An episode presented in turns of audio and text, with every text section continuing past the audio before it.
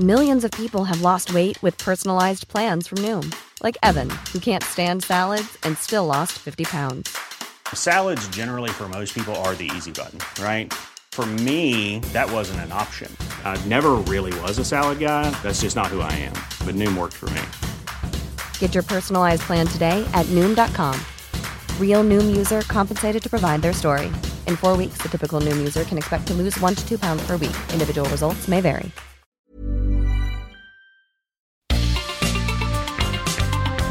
Heraldo Media Group presenta la información y el entretenimiento que usted necesita para estar enterado también en su descanso. Alejandro Sánchez y el informativo Heraldo fin de semana. Por el Heraldo Radio, con la H que sí suena y ahora también se escucha.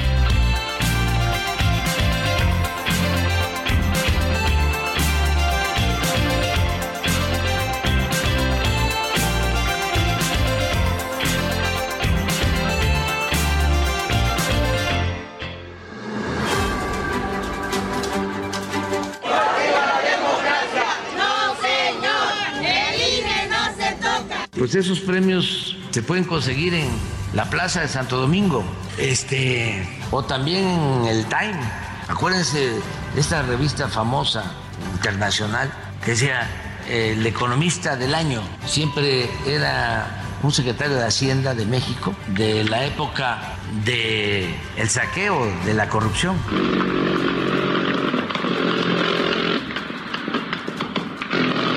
Entonces, mi sueño sí es ser presidente de la República, pero no voy a dejar trozos de dignidad en el camino.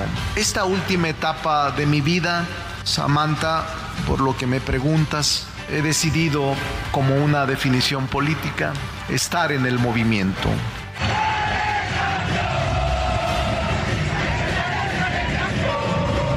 Es que sería incapaz de proponer algo que no estuviera correctamente fundamentado. Eso sí jamás lo haré. Es decir, tiene que cumplir con todos los requisitos que la ley establece y tener las posibilidades de ejercer el cargo. En este caso, esa parte está debidamente trabajada.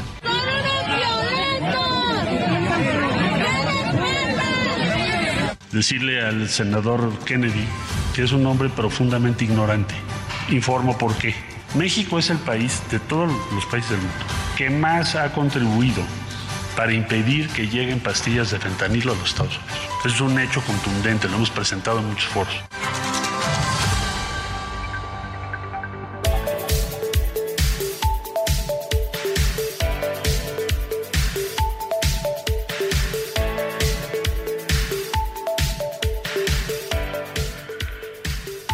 Buenos días, son las 7 de la mañana con dos minutos hora del centro del país. Estamos en el informativo de fin de semana del Heraldo Radio. Yo soy Alejandro Sánchez y a nombre de un equipo que trabaja desde anoche y durante la madrugada le venimos a informar porque la noticia no descansa. Estamos aquí para llevarle lo más importante acontecido en las últimas horas. Hoy es domingo 14 de mayo de 2023. Hay mucha información en el ámbito nacional e internacional. Mire, el Cutzamala tiene agua tan solo para ocho meses. El Valle de México suma cuatro años en sequía. El sistema que surte a 5 millones de personas está en su peor nivel histórico de 10 gotas de lluvia que caían hace unos años, ahora son solo 3. Así la situación y bueno, pues la política que está implementando el gobierno capitalino y del Estado de México, pues es de ahorro de agua. Se ha intentado ya desde hace semanas bombardear nubes que cubren el Valle de México para provocar las lluvias que alimenten estos vasos, estos vasos de agua que al mismo tiempo suministran a todo el Valle de México. Y bueno, pues es una situación muy complicada, así que usted si está aquí en el centro del país y en este Valle de México, pues de verdad hay que tener esa consideración y cuidar, cuidar con mucho pues con mucha responsabilidad lo que significa el agua, ya sabe las medidas más importantes, meterse a bañar y tratar de estar lo menos posible. En tres minutos es suficiente. Eh, si puede, pues incluso hasta a veces reciclar el agua. Hay veces que se mete uno a bañar y hay que poner la cubetita para que caiga y no esperar hasta que salga la caliente y se desperdicie el agua fría. Y esa cubetita que se llene, pues hay que usarla y suministrarla para dos veces se puede el uso del sanitario. Así que la responsabilidad está en cada uno de nosotros. Y bueno, saludo con mucho gusto a Roberto Martínez que ya está aquí al pie del cañón. Robert, buenos días. Muy buenos días, Alex, a todo nuestro auditorio. Ya estamos arrancando con el informativo fin de semana y ahora esperamos que se pongan en contacto con nosotros a través de nuestro número de WhatsApp, que es el 55 91 63 51 19, para recibir todas sus preguntas, saludos, felicitaciones, alguna denuncia ciudadana, porque somos el enlace con la autoridad correspondiente o que nos quieran decir un poco cómo vivieron ayer los partidos de vuelta de la Liga MX. Donde Alex, creo que tú y yo lo sufrimos bastante. Algo que pensábamos que ya lo teníamos en la bolsa, algo que hemos estado platicando. Habíamos platicado una semana de que América había un buen partido de ida contra San Luis. Y el partido de vuelta, decíamos, es en el Azteca, es en casa. Va a ser algo de trámite. Pero San Luis dio la cara y casi nos, nos saca de la liguilla. Resultado final. 2 a 1. En el global 4-3. Ayer que me preguntaba Luis Enrique Alfonso cuál era el pronóstico y el marcador, le dije 2-1, favor América. Y algo me decía que iba a ser un partido bastante batallado. Y sí fue 2-1, pero a la inversa. Es que es algo muy curioso porque todo, todas las personas, todos los aficionados al deporte decíamos que San Luis llegaba como el, el mártir, que iba a ser el que lo iban a humillar en el Azteca, que iban que ellos iban a perder, pero San Luis creo que aprovechó todo ese tipo de publicidad para decir, ellos no tienen nada que, perder en este partido, tenían mucho que ganar si lograran sacar al América, y lo demostraron en los primeros minutos donde San Luis se fue encima del América, y en, el primer tiempo ya tenían la ventaja, bueno, en el global tenían el empate, y estaban 3, a 3. pues ya, ya hablaremos de eso más adelante con Jorge Mile que nos va a desmenuzar todo lo que tiene que ver con la jornada deportiva este fin de semana. Y mire, es semana de acción contra los mosquitos. Ya ve que a veces nos inventamos todo en las efemérides y bueno, pues desde el año 2016 la Organización Panamericana de la Salud lleva a cabo la semana de acción contra los mosquitos. Esto con el objetivo de sensibilizar a la población para reducir los criaderos de mosquitos y evitar enfermedades como el dengue o zika. De hecho, las enfermedades transmitidas por estos insectos son una causa importante de enfermedades y muertes en algunas zonas del planeta. Por ejemplo, entre los años 2017 y 2018 se reportaron en América 483.208 casos de dengue. 223.447 de Zika y 180.000 de chikungunya. chikungunya y más de 253 muertes. Incluso ahí está una canción por ahí del chikungunya. Durante la semana se realizan distintas actividades, la mayoría de carácter informativo, entre ellas conferencias, jornadas de trabajo, talleres, y campañas de comunicación. En los colegios incluso se hacen teatro de títeres y videos explicativos, así como fumigación y eliminación de criaderos. Moni Reyes, muy buenos días, ¿cómo estás? Muy buenos días, Alex, Robert, amigos. Qué placer que nos acompañen este dominguito ya. 14 de mayo, mañana es 15, Día del Maestro y Día del Nieto, lo que platicábamos Robert y yo antes de iniciar este programa cuando nos vimos allá en redacción.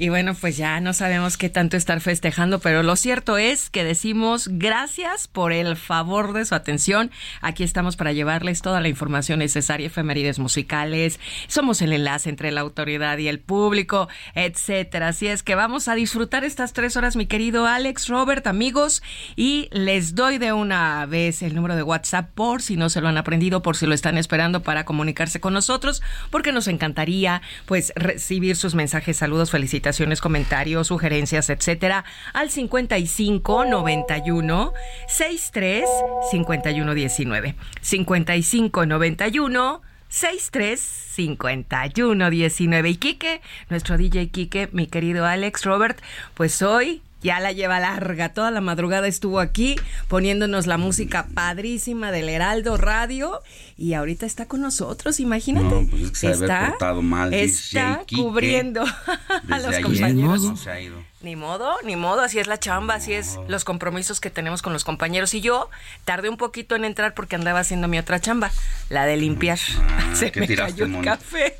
¿Qué Esto, tiraste, se se ve mojadito el piso de la redacción de tele. Pero mira, pues ya limpié, ya estoy bien y ahora sí me pongo con ustedes a informar, a platicar, a pasar un rato agradable. Pues Tres muy horitas. bien, mi querida Moni. Vamos a estar juntos de aquí hasta las 10 de la mañana para darle lo más relevante de la información.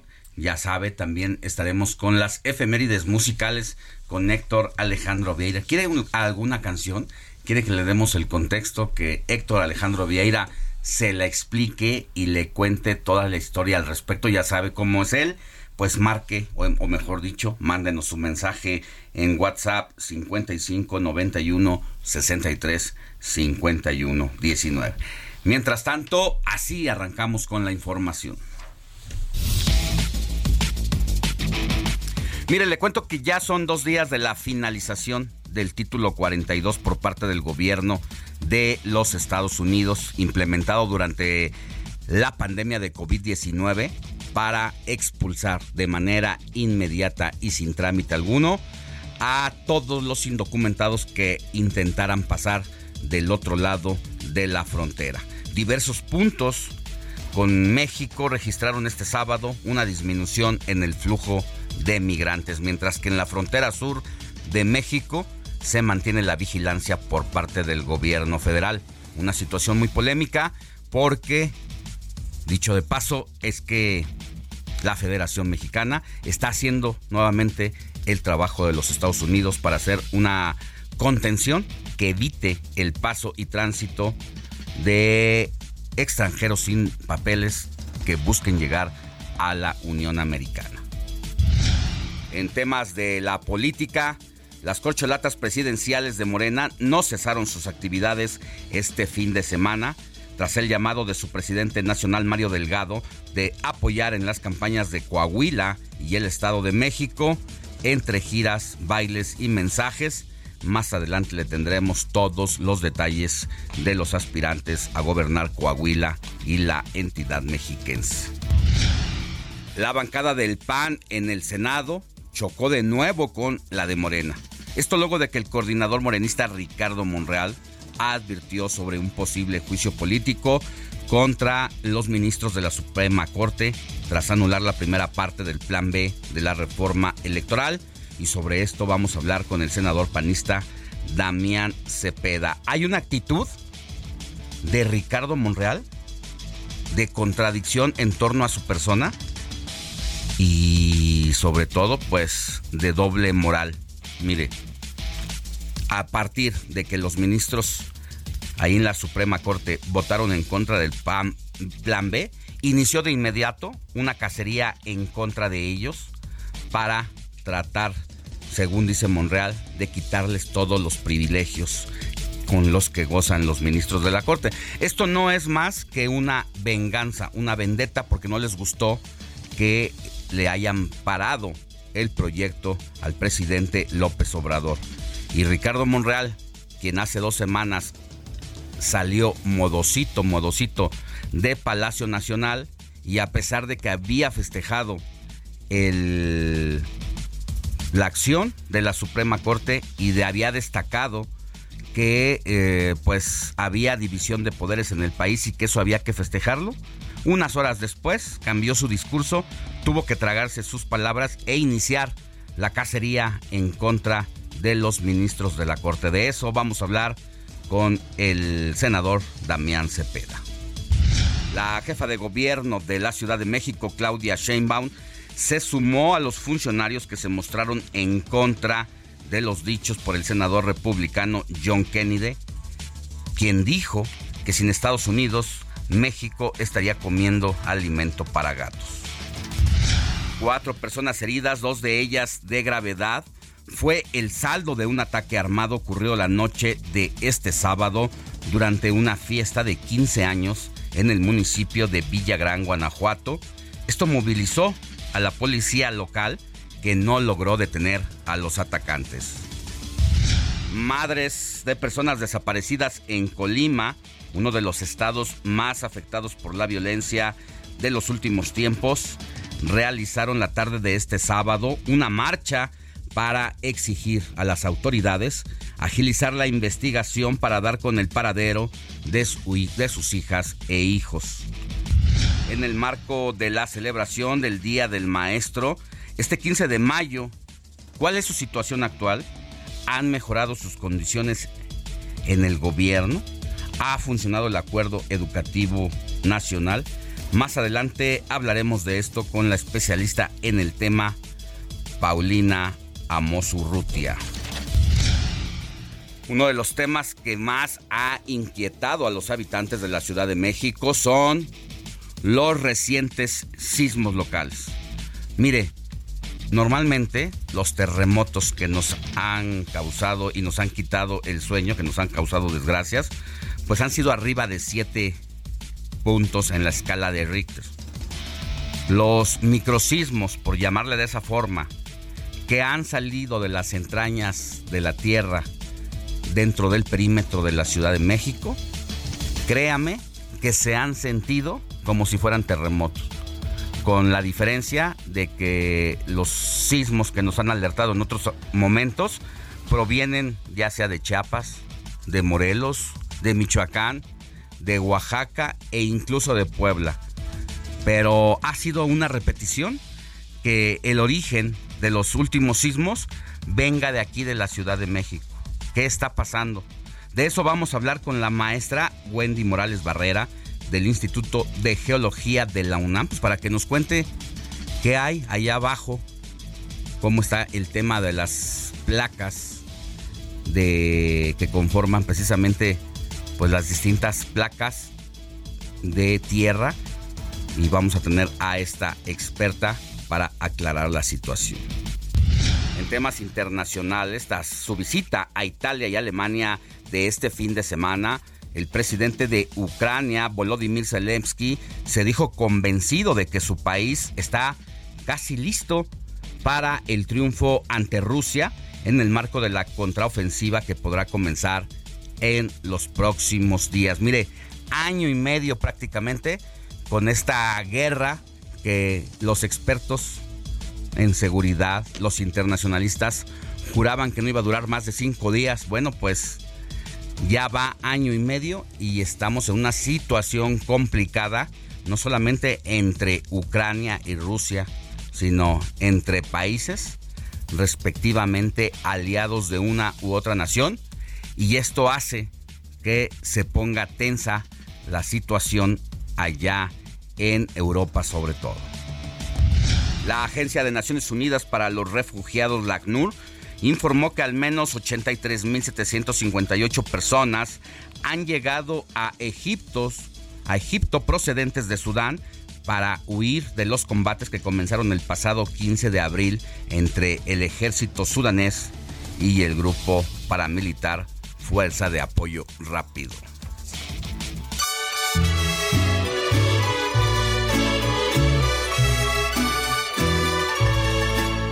Estas son las mañanitas que cantaba el rey David. A las muchachas bonitas se las cantamos aquí. Despierta, mi bien, despierta. Mira que ya amaneció, ya los pajarillos cantan, la luna ya se metió. Qué linda está la mañana. Mi querida Moni Reyes, ¿a quién tenemos que correr a abrazar este domingo 14 de mayo de 2023? Hoy vamos a darle un abrazo a quien lleve por nombre Matías. Al buen Mati. ¿Tienen algún conocido? Claro, tengo a, mi Mati precioso, que es como mi ¿Tu sobrino? sobrino prácticamente, que está allá en Guadalajara. En Guadalajara. ya nos has hasta platicado. la perla, hasta la perla. De es Occidente. excelente, eh, Mati. Que es un alma vieja, ¿verdad? Hiper vieja. Hiper, hiper, vieja, hiper, hiper. de tres años, pero No, regresa de la escuelita y saluda a puros adultos. Sí, nos contaste. Bueno, pues un abrazo a nuestro Matías de allá de Guadalajara. Tú, mi querido Robert. No, yo a ningún. No, ¿No? no, no conozco ningún Matías. Ah, ¿Te bueno. pongo a hacer memoria no? No, yo a la calle Matías Romero. Nada más. Nada más. Bueno, pues además de Matías, yo tengo un buen amigo que se llama Galo. También es santo de los Galo, de Isidoro o Isidora, Miguel, Poncio, Enedina, una tía que está en Saltillo, Coahuila, que se llama Enedina. ¿Enedina? Justa, Teodora, Gil, fíjense, Poncio, Máximo, Miguel y Tutón. Tutón con T, ¿ok? ¿Sí? ¿No conocen a nadie? ¿No? no. Bueno, pues vámonos a festejar a todos estos hombres y nombres de santos y a conocer la historia, ¿les parece? De Matías. Adelante, Moni.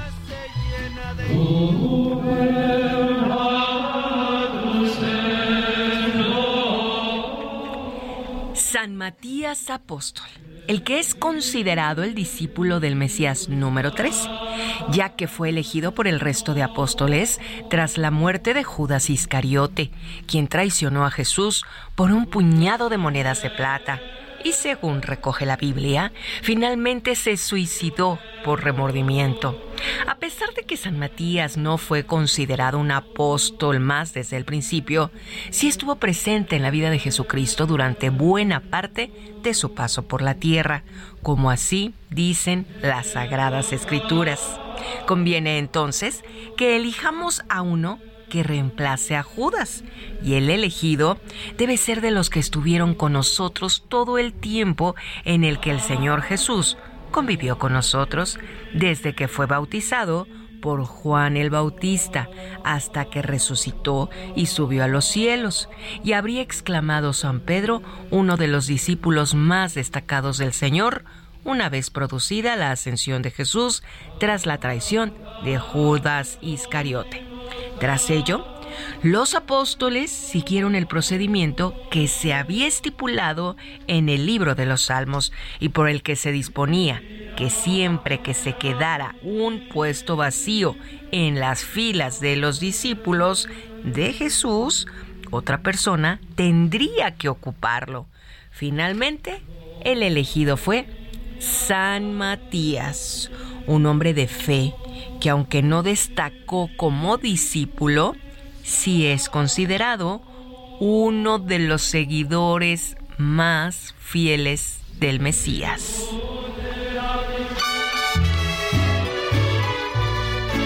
Bueno, pues Matías significa fiel, fiel a la causa, fiel a su fe.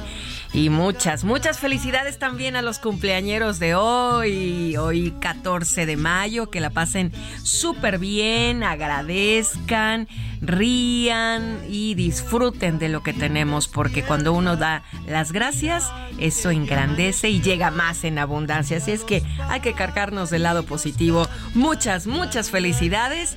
Y mi Quique sigue con las mañanitas. Qué linda la mañana en que vengo a saludarte. Sigue Alejandro Sánchez en Twitter, arroba Alex Sánchez MX.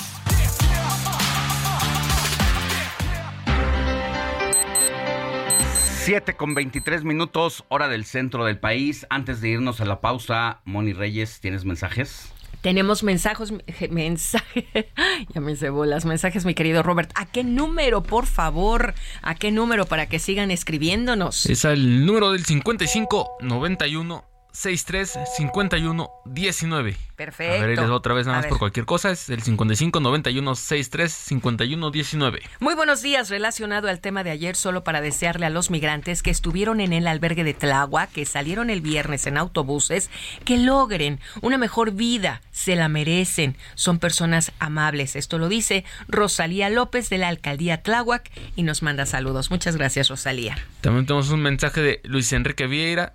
Buenos días, Moni, Alex y hermano Héctor. Este, quiero, los quiero, quiero agradecerles de todo corazón que sus felicitaciones por mi cumpleaños. Que Dios continúe bendiciendo sus vidas y el excelente trabajo periodístico que realizan. Un fuerte abrazo a todos. Es que ayer fue cumpleaños del hermano de nuestro... Nuestro productor. Vieira, Héctor Alejandro Vieira. Le mandó, le mandó un abrazo desde aquí. Y aquí, aquí nos da la respuesta. Muchas gracias, Enrique. Un abrazo. Sigue Vamos festejando. A una pausa y regresamos más adelante también con más mensajes. La noticia no descansa. Usted necesita estar bien informado también el fin de semana. Esto es Informativo El Heraldo Fin de Semana. Regresamos.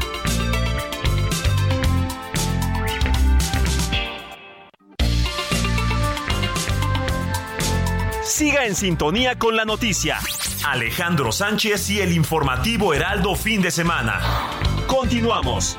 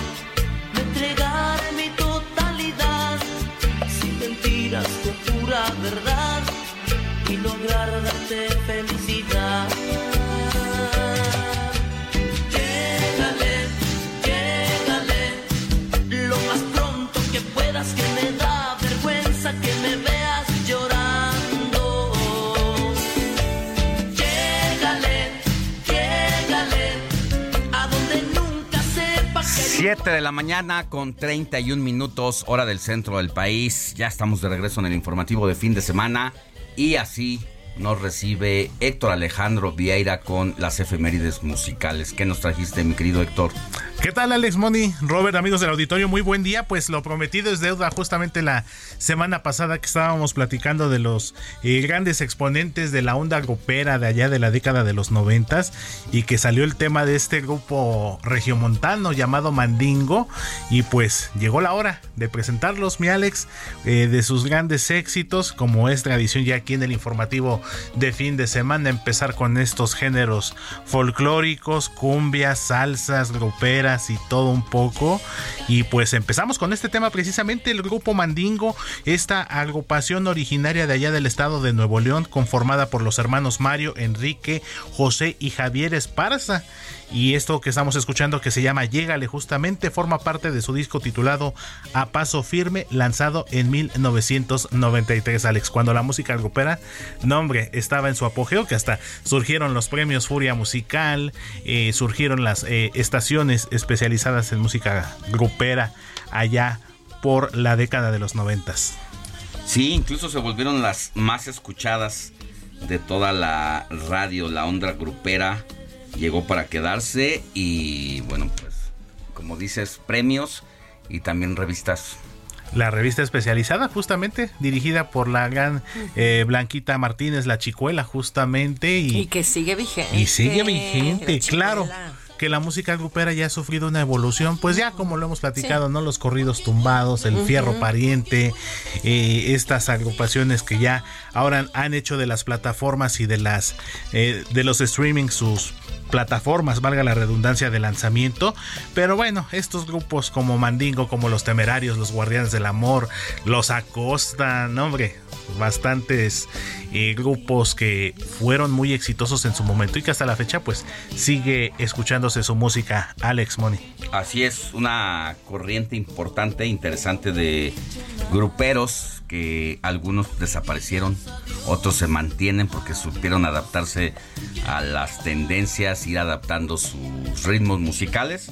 Y bueno, a Mandingo sí, hace rato ya dejé de escucharlos, ya no están vigentes, ¿o sí? No, ya tiene ratito que pues ya no sale algo nuevo de ellos. Incluso, por ejemplo, otro grupo como Los Temerarios, pues a mí ya tiene ratito que no, no sabemos de ellos como tal, con alguna producción nueva, pero que bueno, se mantienen en el gusto con en estos las fiestas, En las reuniones, en los gustos, sobre todo aquella región del norte del país, ¿no? Que siempre, bueno, yo tengo familia allá en Monterrey, en Saltillo, y la verdad que estos grupos nunca faltan. Por cierto, vamos a mandarle un saludo hasta el 99.7 FM en Monterrey, Nuevo León, porque mi amiguita Marta Westro nos está escuchando. Me parece perfecto, Moni. Y a propósito, ahorita que comentas de las estaciones de provincia, Alex Moni, pues compartirles la buena noticia que mañana el Heraldo Radio abre, inaugura, comienza transmisiones en nuestra nueva plaza, allá en Tepic Nayarit, en el 100.3. Eh, bienvenidos a nuestros amigos. 100.3. Eh, 103.3, perdón. Ah, porque 103.3. 100.3 es Guadalajara, Jalisco. Sí, 103.3 Tepic. Pues mañana. A partir de mañana, Alex, también estaremos escuchándonos por allá. No, bueno, una ciudad más del Heraldo Radio y bueno, pues también seguimos creciendo. Saludos a Guadalajara, donde nos escuchan por el 100.3, Moni, La Laguna, por el 104.3, Tampico por el 92.5, Oaxaca por el 97.7, ¿qué más? También tenemos a Salina Cruz, 106.5 de FM, Tehuantepec 98.1, Tuxtla Gutiérrez 88.3, Chilpancingo no podía faltar en el 94.7, Tijuana 1700 de AM. Hasta la frontera. Además de McAllen en el 91.7, Brownsville en el 93.5, Chicago 102.9 y San Antonio 1520 AM, por supuesto a través de la cadena Now Media Radio. Bueno, pues un saludo para todos los que nos sintonizan en estas frecuencias radiofónicas y abrazo a todos los Nayaritas donde estarán pues sintonizándonos a partir del día de mañana. Gracias, Héctor. Seguimos pendientes, Alex. Más al ratito. Te saluda el público con tus efemérides. ¿eh? Un gusto como y siempre. Tu hermano. Las peticiones ahí estamos esperándolas. Excelente, mi bonito. Bien.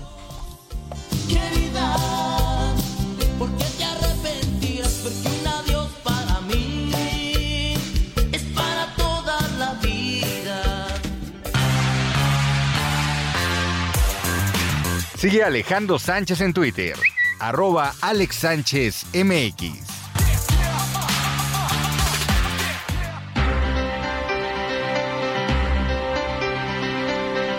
Siete de la mañana con 37 minutos en este momento está cambiando el reloj de la cabina de El Heraldo Radio y vámonos con un adelanto deportivo con Jorge Mile.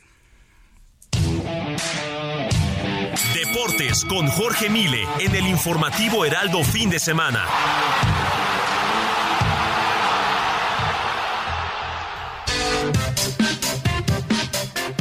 Saludos Alex, buen día para todos, buen domingo.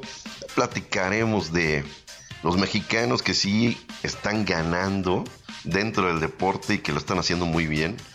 Pero bueno, ahora vamos a lo facilito, lo sencillo, que es hablar de el fútbol soccer en nuestro país. El Monterrey derrota 2 por 0 al conjunto de los Santos. Así el equipo de los Rayados ya están en las semifinales. Un gol tempranero de Funes Mori al minuto 3 ponía adelante el conjunto Rayado a Santos. Híjole, pobres, ¿eh? porque se le anuló un gol legítimo al minuto 9 aún con la ayuda del VAR, pues nada. Y al 68, Maxi Mesa pone el 2 por 0 con un golazo, de verdad golazo. Rayados está, me parece, como el favorito dentro de semifinales y creo que puede ser campeón en conjunto de Monterrey. El América, ¿qué onda Alex? Eh, buenos días. ¿Sigues con el, con el rosario en la mano? El América, vaya que le costó mucho trabajo el conjunto americanista, con más dudas que respuestas. Cae dos por uno en casa, ya lo vamos a platicar. Y ya quiero escucharte, mi querido Alex, ¿qué, qué piensas del América después de lo sucedido ayer? Perdió en casa el América, dos por uno en una serie que parecía que tenía tranquila, pero no fue así. Al rato juega en el infierno los diablos reciben a los tigres y ya por la tarde se jugará también el clásico tapatío entre Chivas y Atlas, una serie que está cerradita, está buena. Ya ahí está el adelanto de los deportes. Más adelante vamos a platicar a fondo. Buen día.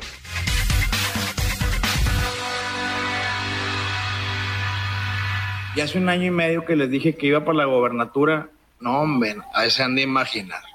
Y ahora está todos los días, presidente, presidente, pues cálmate, cálmate, loca. Sí, no, ya quiere campaña, ya quiere. Mariana va de senadora y yo la ayudo. Y, espérate, espérate. Pero aunque suena en broma, es algo inexplicable el, el agradecimiento que hoy te quiero dar en público de todo el apoyo, y creo que hablo por mis hermanos también, y la gente, y los miles de hijados que tienes, que siempre estás con esa amabilidad. 7 de la mañana con 40 minutos estábamos escuchando al gobernador de Nuevo León, Samuel García, con esta habilidad que le caracteriza para comunicar.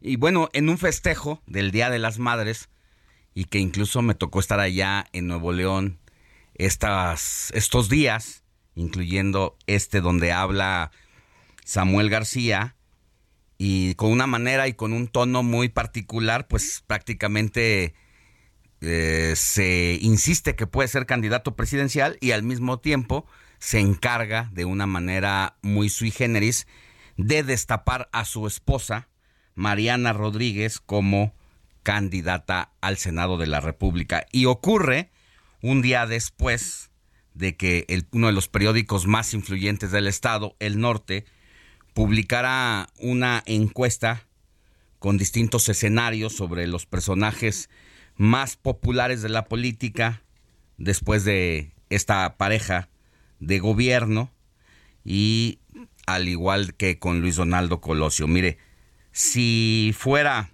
Luis Donaldo Colosio en la fórmula junto con Mariana Rodríguez, se llevaría el 45% de las elecciones frente al 23% conformado por Clara Luz Flores y Waldo Fernández.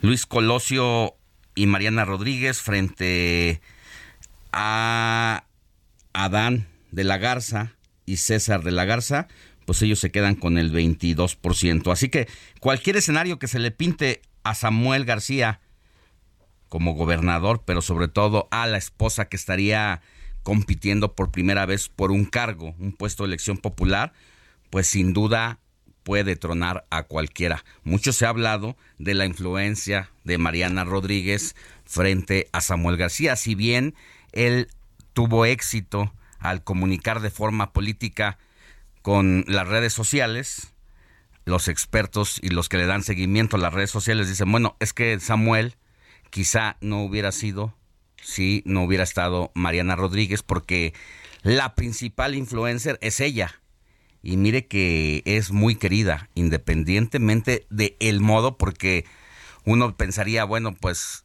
presumen una vida de lujos, andan en automóviles, eh, le, regaló su el Día del Amor y la Amistad, un Tesla que vale más de dos millones de pesos.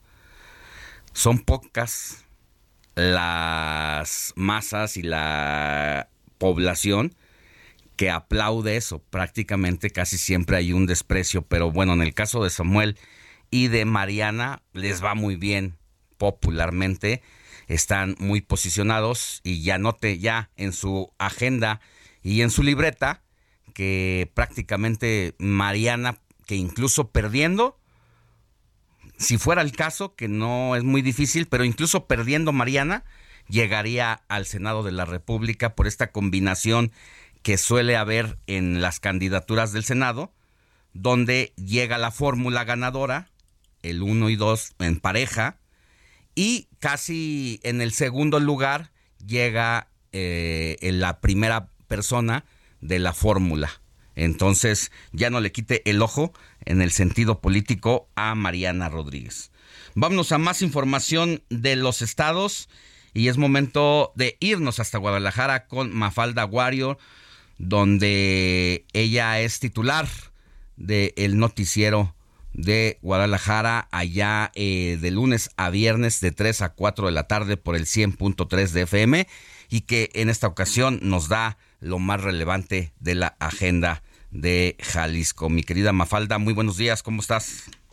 Muy bien, Alex, muchas gracias. Buenos días para ti, para todas las personas que nos escuchan. Pues acá en Jalisco, esta semana fue de calenturas preelectorales también. A media semana, el gobernador Enrique Alfaro adelantó que será después de las elecciones en el Estado de México y de Coahuila cuando defina su futuro político, es decir, que diga si efectivamente le interesa o no contender por la candidatura de Movimiento Ciudadano a la presidencia de la República. Y por otro lado también los aspirantes a la gubernatura de ese mismo partido político pues están que se les queman las habas por ya empezar sus campañas políticas, aunque Enrique Alfaro les pidió que por favor mm, se dejaran en este momento de actos anticipados de campaña los aspirantes están ya encaminadísimos en sus giras al interior del estado o en promover sus imágenes en redes sociales. Es el caso del presidente municipal de Guadalajara, Pablo Lemus, del senador Clemente Castañeda, del secretario de Asistencia Social, Alberto Esquer, también del presidente municipal de Tlajomulco, eh, Salvador Zamora, quien ayer, por cierto, tuvo un espaldarazo del dirigente nacional de Movimiento Ciudadano, Dante Delgado, quien lo calificó como uno de las una de las cartas fuertes en esta contienda. Dante Delgado ayer dijo que eh, ellos, o reiteró que definirán su candidatura a la presidencia hasta diciembre independientemente de lo que haya dicho el gobernador eh, a media semana. Por lo que estamos percibiendo, pues todavía hay una lucha de poderes entre ambos bandos, tanto el grupo Jalisco como el que encabeza Dante Delgado, Alex. Y por otro lado, pues en el Partido Acción Nacional se encuentran reunidos en Puerto Vallarta todas las estructuras municipales y acá también vinieron personalidades del ámbito nacional. Ayer estuvo Marco Cortés, quien se lanzó fuerte contra Movimiento Ciudadano a nivel nacional por no querer aliarse en las eh, candidaturas. Lo que nos llama la atención, Alex, es que pues mucha crítica a nivel nacional, pero no se dan cuenta que aquí en Jalisco sus diputados en el Congreso local están muy aliados con Movimiento Ciudadano y pues eso resulta un poco incongruente en la política jalisciense. Así que eh, veremos en los próximos días qué tal se van moviendo las aguas electorales y por el lado del, del tema que hemos dado seguimiento en los últimos días, en las últimas semanas, este conflicto entre el gobierno de Jalisco y la Universidad de Guadalajara, parece que hay un impasse, Alex. Eh, hubo ahí un diferendo en el discurso entre el gobernador Enrique Alfaro y el rector Ricardo Villanueva y esto ha provocado que no haya habido ningún avance en la relación, así que eh, pues no, no, estamos esperando, estamos a la expectativa de que esto se pueda pasar. Se tenía previsto un evento del presidente municipal Pablo Lemus con la Universidad de Guadalajara que ayer cancelaron de última hora, nos dijeron autoridades universitarias que pues no podían dar las razones, pero eh, pues por el momento se reagendaba. Así que bueno, eso confirma que efectivamente no hay un paso adelante en este en esta negociación. Oye, pues mucha mucha carnita, mi querida Mafalda Warrior, hoy precisamente en mi columna de Contra las Cuerdas aquí en El Heraldo de México, justo hablo de esta visita que hace el PAN nacional allá a Jalisco, en este caso a Vallarta, donde por un lado le vuelven a hacer la petición prácticamente a Movimiento Ciudadano de que se sostenga una alianza a nivel nacional de cara al 2024, pero el modo en que lo pide Marco Cortés pues no es el mejor y justo a mí lo que me llamaba la atención es que tal parece que a los panistas ya les gustó Jalisco para destapar a sus presidenciables, como no eh, recordar el caso de Felipe Calderón cuando Francisco Ramírez Acuña era gobernador de la entidad y que le organizó un evento para que como secretario de energía fuera a buscar la candidatura al gobierno. Y si bien Santiago Krill ya lo había manifestado, no hay como que estando con la dirigencia nacional del PAN, pues te den el espaldarazo y esto ocurrió el día de ayer precisamente. Así que interesante todo lo que está pasando políticamente. Sí, totalmente, Alex. Y bueno, cabe destacar que hace nueve años que aquí en Jalisco no se reunían las estructuras municipales y un dato también importante es que los ex gobernadores panistas, los tres, Alberto Cárdenas, Francisco Ramírez Acuña y Emilio González, se han distanciado de la dirigencia local porque ellos insisten en que sí es necesaria una alianza con otros partidos políticos aquí en Jalisco, a lo cual pues se ha negado Movimiento Ciudadano. Sí, como dices, eh, por un lado abiertamente se han negado, pero ya a la hora de las votaciones en el Congreso local, pues sí han ido de la mano, han ido juntos. Y parte de que haya esa intención de hacer alianza con Acción Nacional por parte de Movimiento Ciudadano es también lo que ha enfrentado a Enrique Alfaro, el gobernador, con su líder nacional que es Dante Delgado, porque Dante Delgado por ahora no quiere, pero en el proceso electoral pasado, sí empujaba Enrique Alfaro que hubiera esa alianza, pero se la reventó Dante Delgado y ahí hubo una diferencia que todavía parece, pues, eh, tienen sus reservas en la conciliación, tanto Dante Delgado como Enrique Alfaro. Así es, Alex, y ya veremos si esa definición de la que habló Enrique Alfaro después de las elecciones en Estado de México y Coahuila no le vaya a causar otra tensión con Dante Delgado. Así es. Interesante y no hay que quitar el ojo de allá de Jalisco. Muchas gracias, Mafalda Warrior. Te escuchamos todos los días a las 15 horas por el Heraldo Radio Guadalajara a través del 100.3 de FM. Que tengas buen día. Igualmente, Alex, un abrazo. Vámonos ahora a Oaxaca, allá con nuestro amigo y compañero Pastor Matías Arrazola. Él es titular del noticiero Heraldo Oaxaca, que se transmite a través del 97.7 de FM y que puede sintonizarlo de 6 a 7 de la mañana y también de 15 a 10 a, de 15 a 16 horas, es decir, de 3 a 4 de la tarde.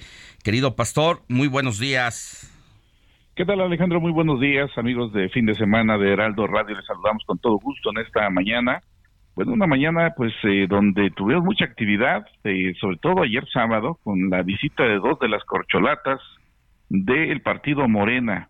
Bueno, pues son eh, de las personas que también ha impulsado el mismo presidente de la República. Estamos hablando de la visita de Claudia Sheinbaum. Estuvo en la zona de Huatulco, estuvo en Juchitán, y en el caso de Marcelo Ebrard, que visitó pues parte de la Mixteca, y además estuvo en la ciudad de Oaxaca para presentar su libro. Pues déjame decirte que, bueno, pues una buena cantidad de personas, de personas se arremolinaron tanto en Huatulco, en Juchitán, para recibir a la doctora Claudia Sheinbaum, la cual, pues habló de los modelos que hoy aplica en su gobierno del Distrito Federal, de los apoyos a los estudiantes a través de becas, del trabajo que se ha hecho en el transporte, en la seguridad, y dijo que serían detonantes para poder trabajar de una sinergia importante con el estado de Oaxaca. Ahí estuvo el nuevo gobernador del estado, estuvieron varios funcionarios acompañándole a estos eventos multitudinarios que se llevarán a cabo tanto en el istmo como en la costa. Mientras que en la Mixteca, pues obviamente que se estuvo eh, pues el, eh, titular, el canciller Marcelo Ebrard, el cual, bueno, pues inauguró, por cierto, unas oficinas de enlace para poder tramitar pasaportes, eh, sobre todo estamos hablando de una de las regiones donde más expulsores de mano de obra está de Oaxaca y por lo tanto dijo será importante pues estos eh, estas oficinas las cuales pues ayudarán para poder tramitar estos documentos que son de vital importancia para muchos de los que quieren legalmente irse a trabajar a los Estados Unidos. Y bueno, pues de ahí se trasladó a la ciudad de Oaxaca, donde presentó su libro, eh, lo que es de los caminos de México, el Camino de México, donde pues en el Macedonia Alcalá pues ahí obviamente hizo énfasis en este libro de sus experiencias, sus recorridos. Posteriormente participó en una calenda que se realizó en el centro de la ciudad, por todo el centro histórico, y donde, bueno, pues también le acompañaron pues una buena cantidad de personas que estuvieron presentes en estos dos eventos que, insistimos, fueron multitudinarios. Y bueno, pues eh, eh, cambiando de tema rápidamente, Alex, te comento también el escándalo principal, la nota principal se le llevó en esta semana el festejo del Día de las Madres por parte del gobierno del Estado y más que nada porque, bueno, pues reunió a todas las mamás para festejarles como año con año sucede. La situación es que de repente, pues después del desayuno, fue la presencia de, eh, pues, eh, de algunos eh, de unos jóvenes, en los cuales obviamente pues fueron strippers los que realmente empezaron a hacer el show, empezaron a despojarse la ropa y ya sabrás la forma de cómo empezaron pues ahí a, a ser eh, ovacionados por las mamás que estaban presentes. Lo lamentable del caso es que una mamá fue subida al escenario, la exhibieron muy feo porque pues a pesar de su corta minifalda no le importó a uno de los strippers de ponerla, cargarla, tirarla al piso y a disimular pues ahí algunas eh, cuestiones eróticas y esto obviamente pues se llevó la condena total de que después muchos dijeron es la forma de ridiculizar a una mujer tan feo y bueno pues además fue lamentable ante esta situación. El gobierno del estado inmediatamente a través de la Secretaría de Administración se desmarcó de este evento. Mm. dijo que esto había sido decisión total del sindicato y era respetuoso de las acciones sindicales. Y situaciones así se fueron presentando y como en la lucha libre pues ahí estuvo dividida pues obviamente la situación, algunos aplaudieron, otros dijeron que era condenable ese tipo de hechos que lamentablemente se presentaron en el marco del Día de las Madres, Alex. Querido pastor, te mando un abrazo, que tengas buen día y gracias. Gracias a ti, muy buenos días. Vamos. La noticia no descansa. Usted necesita estar bien informado también el fin de semana. Esto es Informativo El Heraldo Fin de Semana. Regresamos.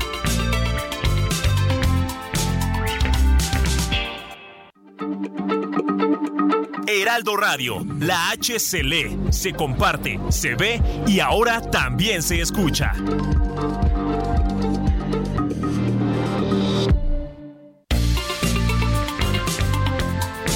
Siga en sintonía con la noticia. Alejandro Sánchez y el informativo Heraldo fin de semana. Continuamos.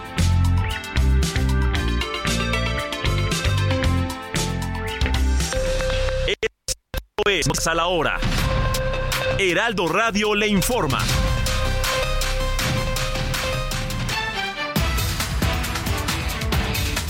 8 de la mañana en punto. El titular de Gobernación, Adán Augusto López Hernández, acusó al actual presidente de la Cámara de Diputados, Santiago Krill, de haber concedido más de un centenar de permisos a casinos en México durante su gestión como secretario de Gobernación en el sexenio de Vicente Fox y apuntó que se realizan aproximadamente entre 15 y 20 inspecciones a casinos de manera mensual, es decir, de 240 a 250 durante todo el año.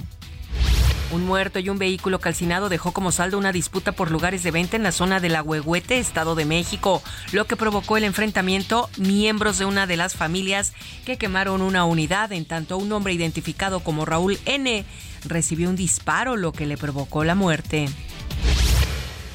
Este sábado falleció el arqueólogo mexicano Rubén Cabrera Castro, quien contribuyó en investigaciones sobre cómo interpretar Teotihuacán. La noticia fue confirmada por la Secretaría de Cultura a través de su cuenta de Twitter. Mito es un perro chihuahua que fue rescatado de las vías del metro el miércoles pasado y que ya habita en el centro de transferencia canina del sistema de transporte colectivo. Espera ser adoptado o reconocido por sus dueños para poder regresar a su hogar. En el orbe, cuatro aeronaves rusas, entre ellas dos helicópteros de transporte Mi-81 caza, un bombardero Su-34 y un caza de defensa aérea Su-35, fueron derribados sobre la región de Bryansk por las propias fuerzas rusas este sábado, marcando así uno de los peores días de combate para las tropas del Kremlin. Física y tu química, también tu anatomía, la cerveza y el tequila y tu boca con la mía, ya no puedo más. Ya no puedo más. Ya no puedo más. Ya no puedo más. Con esta melodía. el cantante español Enrique Iglesias, quien cerraría la segunda edición del Festival Tecate Emblema, anunció a través de redes sociales la cancelación de su participación por un cuadro de neumonía el festival se realiza desde este sábado, desde este sábado y concluye hoy en el Autódromo Hermanos Rodríguez en la Ciudad de México.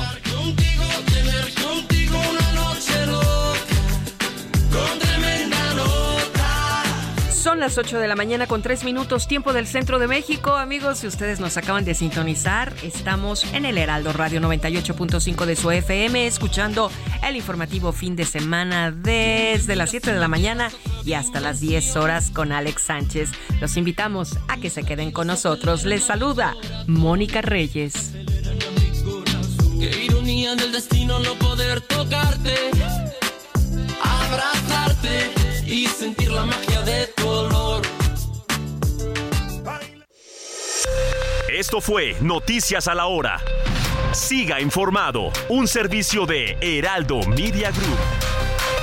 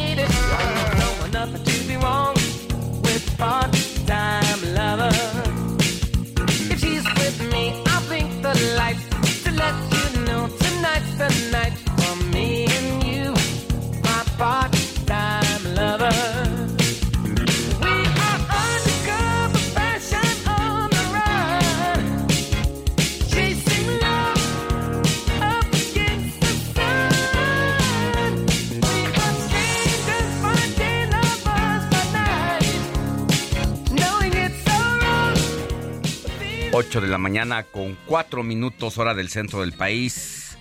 Héctor Alejandro Vieira, ¿qué estamos escuchando como parte de las efemérides musicales? Así es, mi querido Alex, amigos del auditorio, pues le dimos un giro radical a la programación musical aquí en el informativo de fin de semana.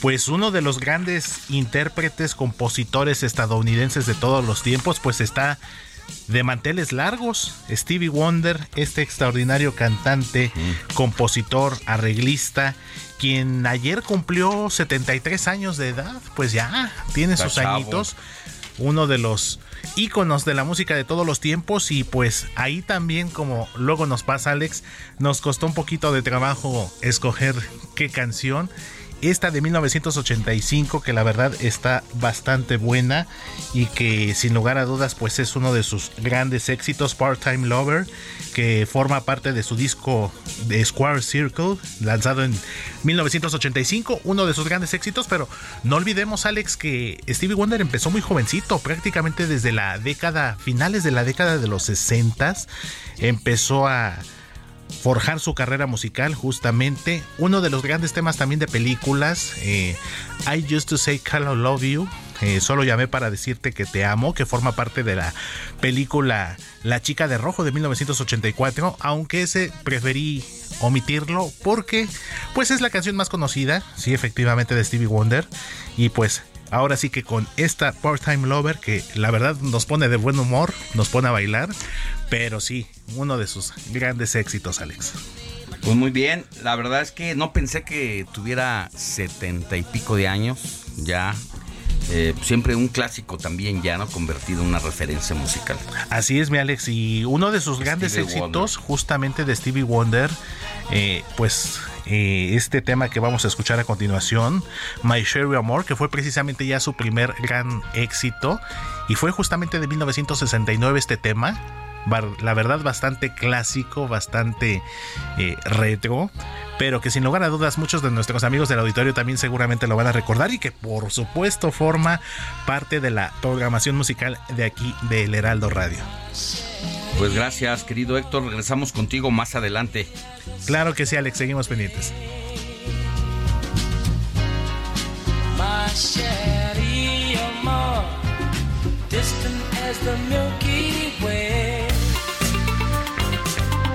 El informativo fin de semana también está en Twitter. Síguenos en arroba fin de semana HMX.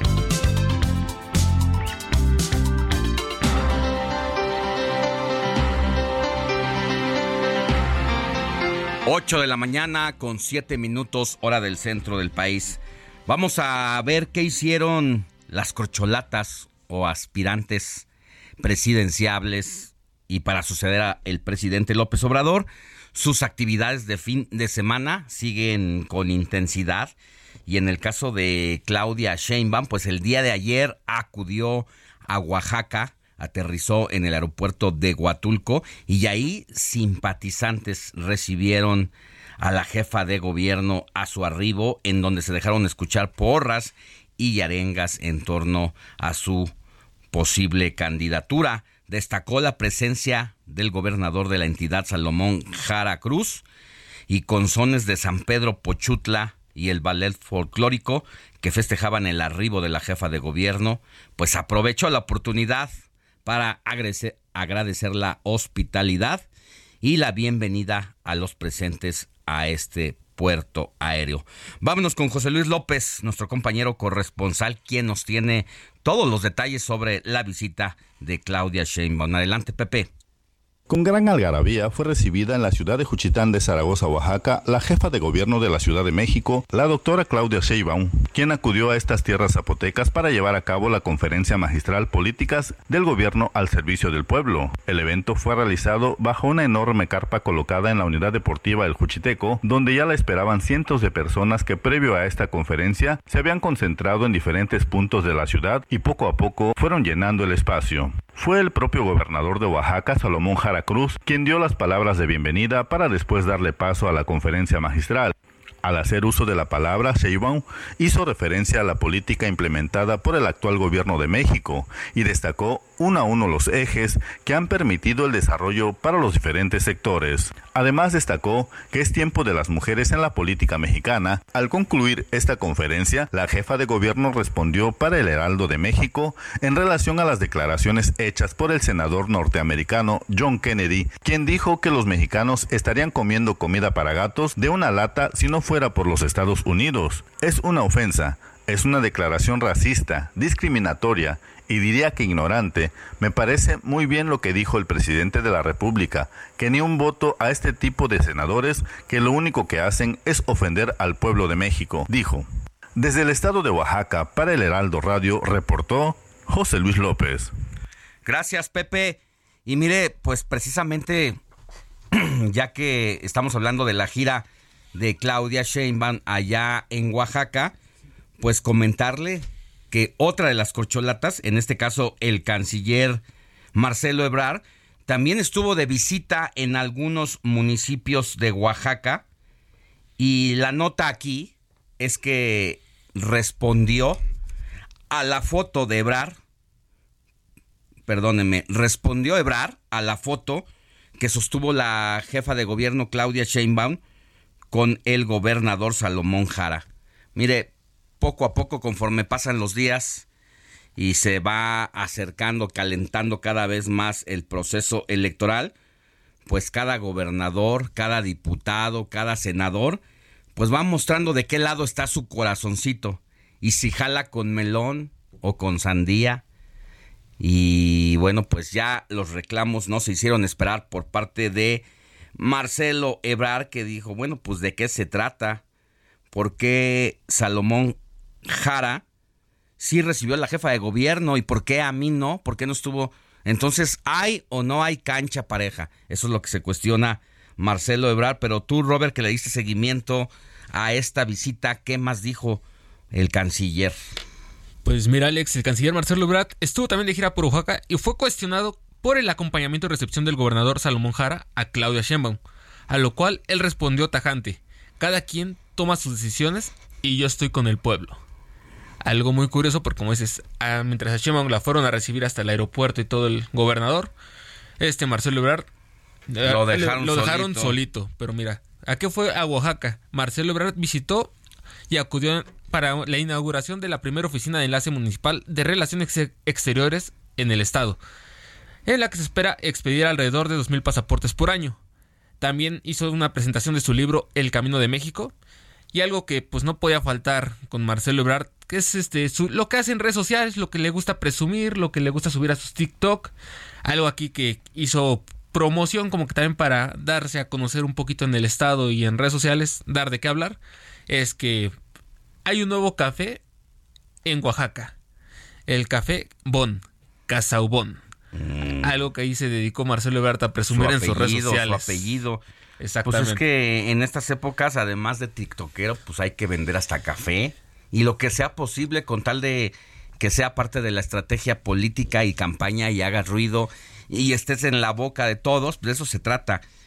Y pues este evento que hizo Sheinbaum, pues sí que sí que le dolió a Marcelo Ebrard, quien ante la pregunta que dices, pues dijo cada quien sus decisiones, pero sí se notó que le caló porque no le dieron el mismo trato que a la jefa de gobierno y pues ahí se va, se va notando de qué lado están cada uno de los representantes morenistas, sobre todo con poder, como es el caso pues de un gobernador en esta ocasión de Oaxaca. ¿Qué más dijo eh, Marcelo Ebrard?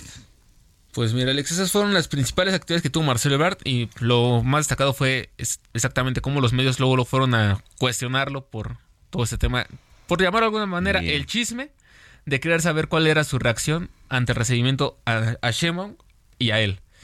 Pero mira, vamos a otra corcholata que también estuvo muy movida. Déjame Ah, decir nada más eh, que Claudia Sheinbaum va a seguir con sus actividades y ahora parece que el otro gobernador que la va a recibir es el gobernador de eh, Sonora, Alfonso Durazo, quien eh, pues le tendrá actividades la jefa de gobierno a las 10.30 de la mañana, hora de Sonora, 11.30 de la mañana, hora de la Ciudad de México. Esto como parte del seguimiento de avances del convenio de colaboración entre los gobiernos de la Ciudad de México y Sonora, donde va a estar precisamente el gobernador del estado, Alfonso Durazo. Así que el entripado de Marcelo Ebrard pues se va a prolongar y va a llegar a este domingo. Ojalá no coma aguacate porque pues también le va a calar que el gobernador de aquella entidad sí reciba y esté incluso en la participación de un evento con la jefa de gobierno. ¿Qué más actividades? Pero mira, también entre otros que estuvo, de otra de las corcholatas que estuvo muy movida este fin de semana fue Ana Augusto López, quien ayer ya estábamos comentando que iba a ir a Baja California Sur a tener un evento con simpatizantes de la 4T.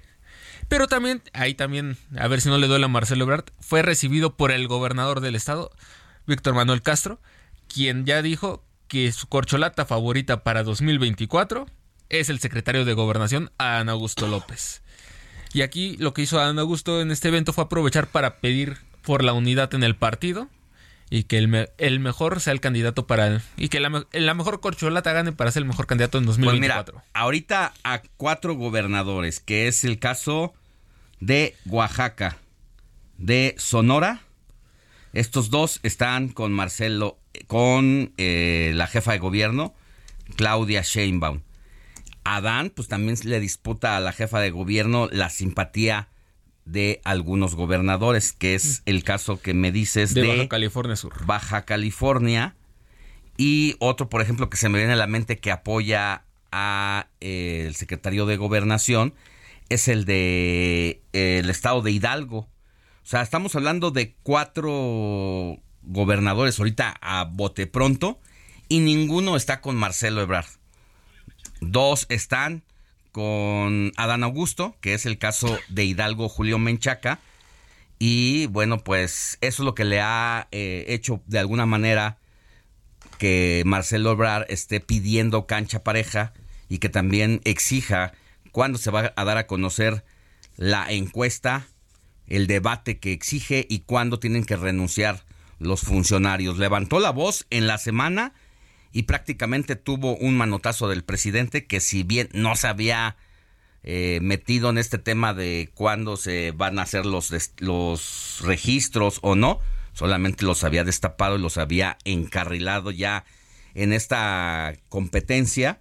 Sí, ahora que hace esto eh, Marcelo Ebrard, le dice el presidente, hey, tranquilo, no llevamos prisa, vamos a ir este, con calma, todavía no es momento de renuncias ni es el momento de establecer una fecha específica. Con calma y nos amanecemos.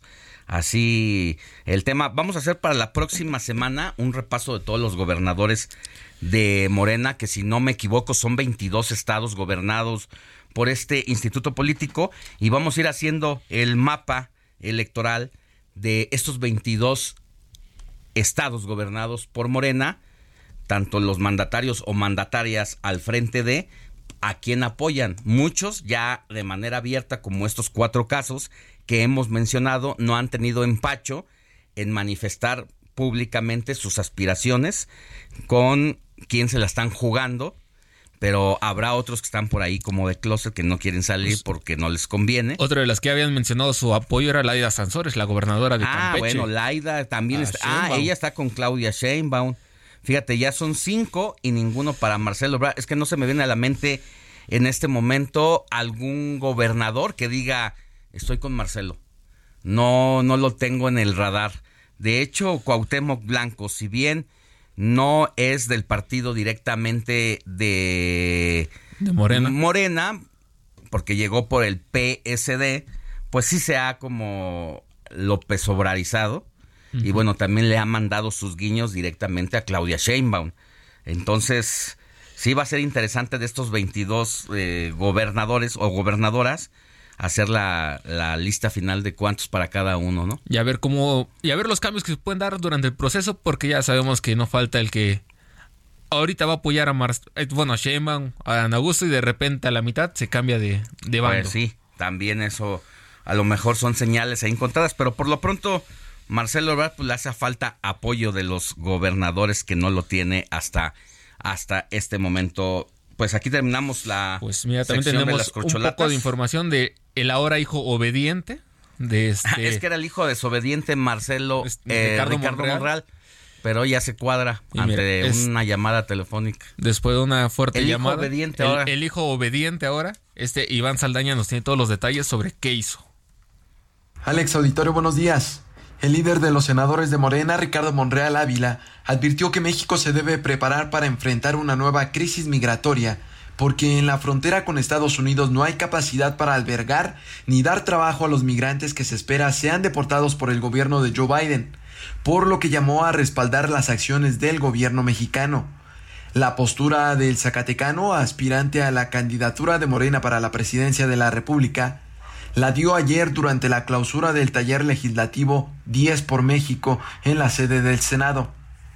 Ahora vamos a estar frente a una crisis migratoria que debemos respaldar las acciones del gobierno para que no permitamos que en el país del norte se aproveche esta circunstancia para generar odio, para generar encono, para generar un pleito eh, innecesario, que no es conveniente, inconveniente, desafortunado y que está alimentando a políticos de Estados Unidos como el senador Kennedy o como el gobernador de Florida para insultar a el gobierno mexicano, a su titular y para eh, denostar a México y denostar a los mexicanos. Es momento de cerrar filas.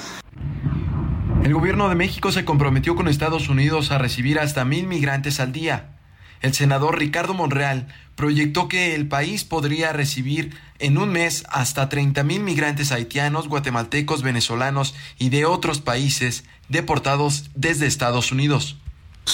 Y que debemos prepararnos porque son cuando menos 30 mil, 30 mil migrantes por mes y las fronteras nuestras, que, que con el vecino del norte eh, coincidimos, será impresionante la crisis en la que situemos a estas fronteras donde no tienen capacidad para ofrecerles trabajo, alimento y bienestar a todas estas familias de migrantes.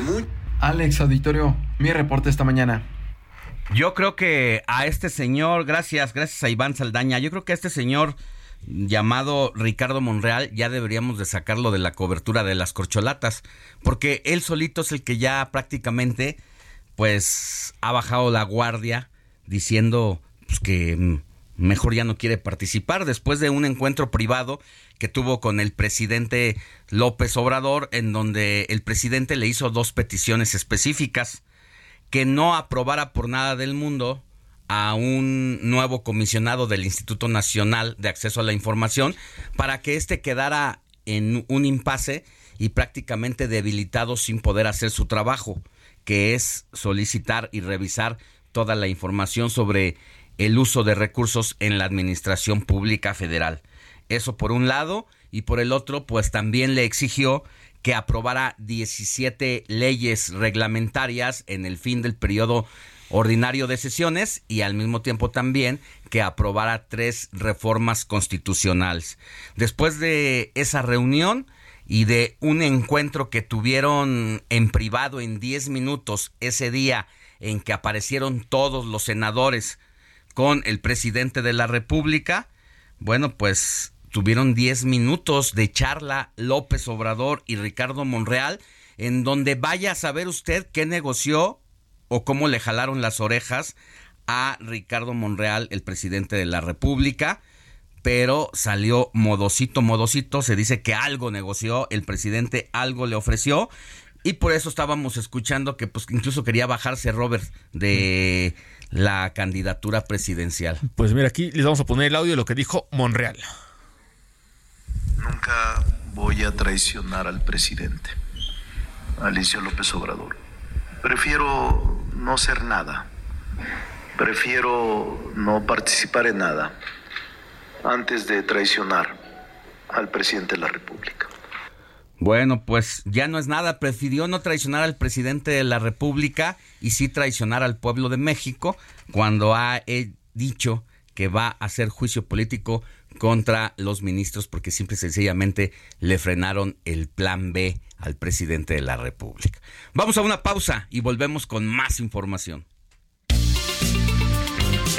La noticia no descansa. Usted necesita estar bien informado también el fin de semana. Esto es Informativo El Heraldo Fin de Semana. Regresamos.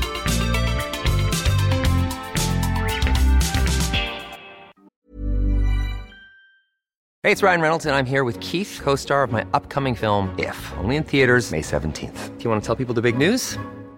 All right, I'll do it. Sign up now and you'll get unlimited for $15 a month in six months of Paramount Plus Essential Plan on us. Mintmobile.com slash switch. Upfront payment of $45 equivalent to $15 per month. Unlimited over 40 gigabytes per month. Face lower speeds. Videos at 480p. Active Mint customers by 531.24 get six months of Paramount Plus Essential Plan. Auto renews after six months. Offer ends May 31st, 2024. Separate Paramount Plus registration required. Terms and conditions apply if rated PG.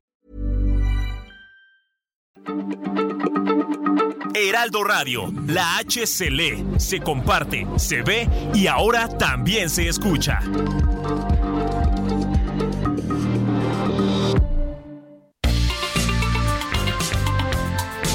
Siga en sintonía con la noticia. Alejandro Sánchez y el informativo Heraldo fin de semana. Continuamos.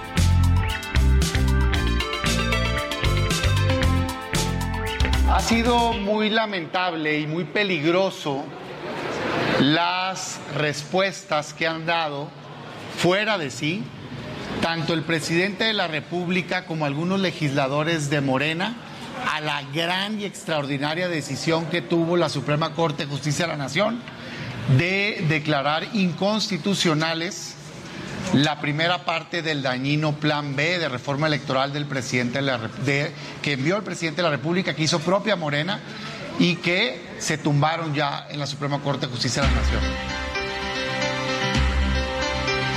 La mañana con 31 minutos. Mire, nueve ministros no pueden estar equivocados en torno al planteamiento que tuvieron sobre la primera parte del plan B y donde decidieron por unanimidad que se violaron los procesos legislativos para sacar adelante este proyecto de primera etapa del Plan B.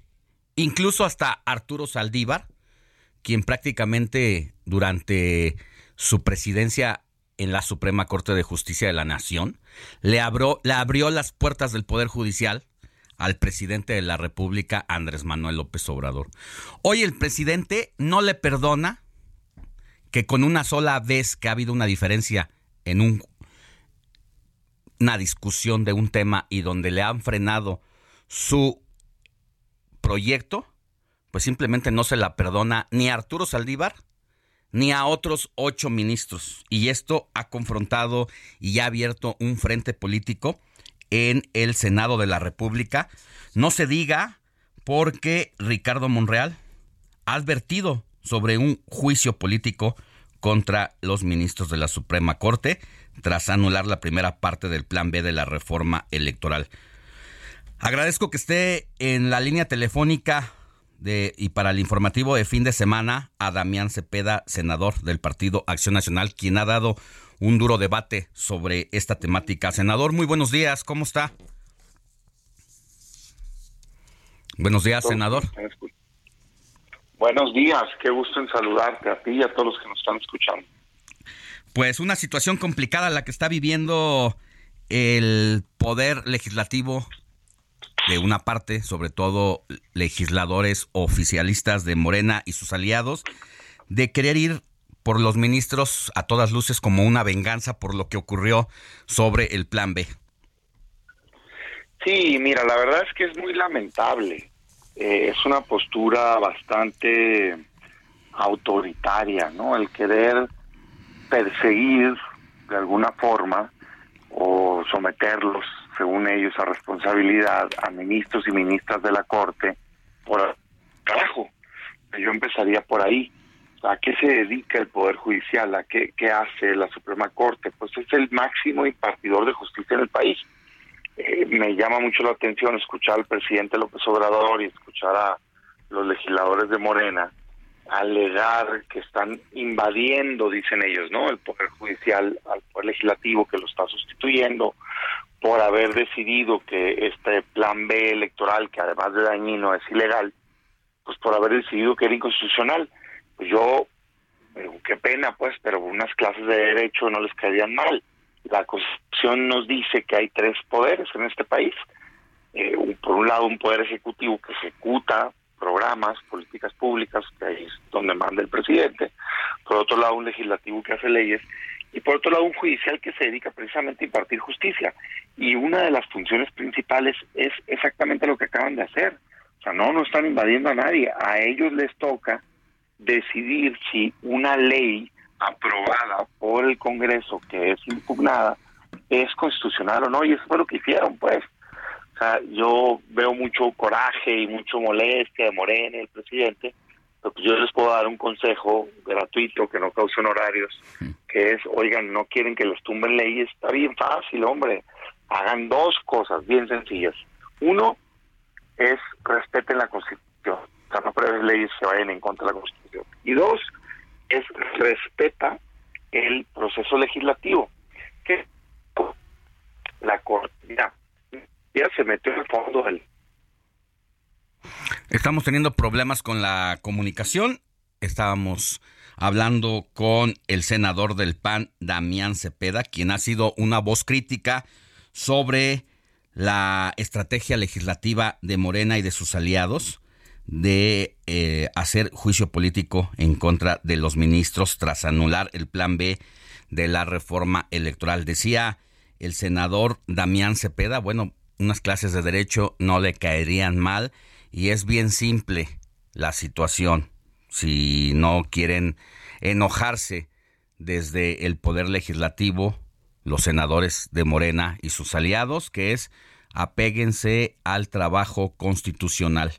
Ha habido una fuerte pues disputa en el poder legislativo en torno a las posiciones encontradas sobre quienes apoyan o no esa propuesta de eh, Ricardo Monreal, quien también llamó mucho la atención, eh, senador, nos decía, eh, respeten la constitución si no quieren, pues, tener esta, este frente opositor.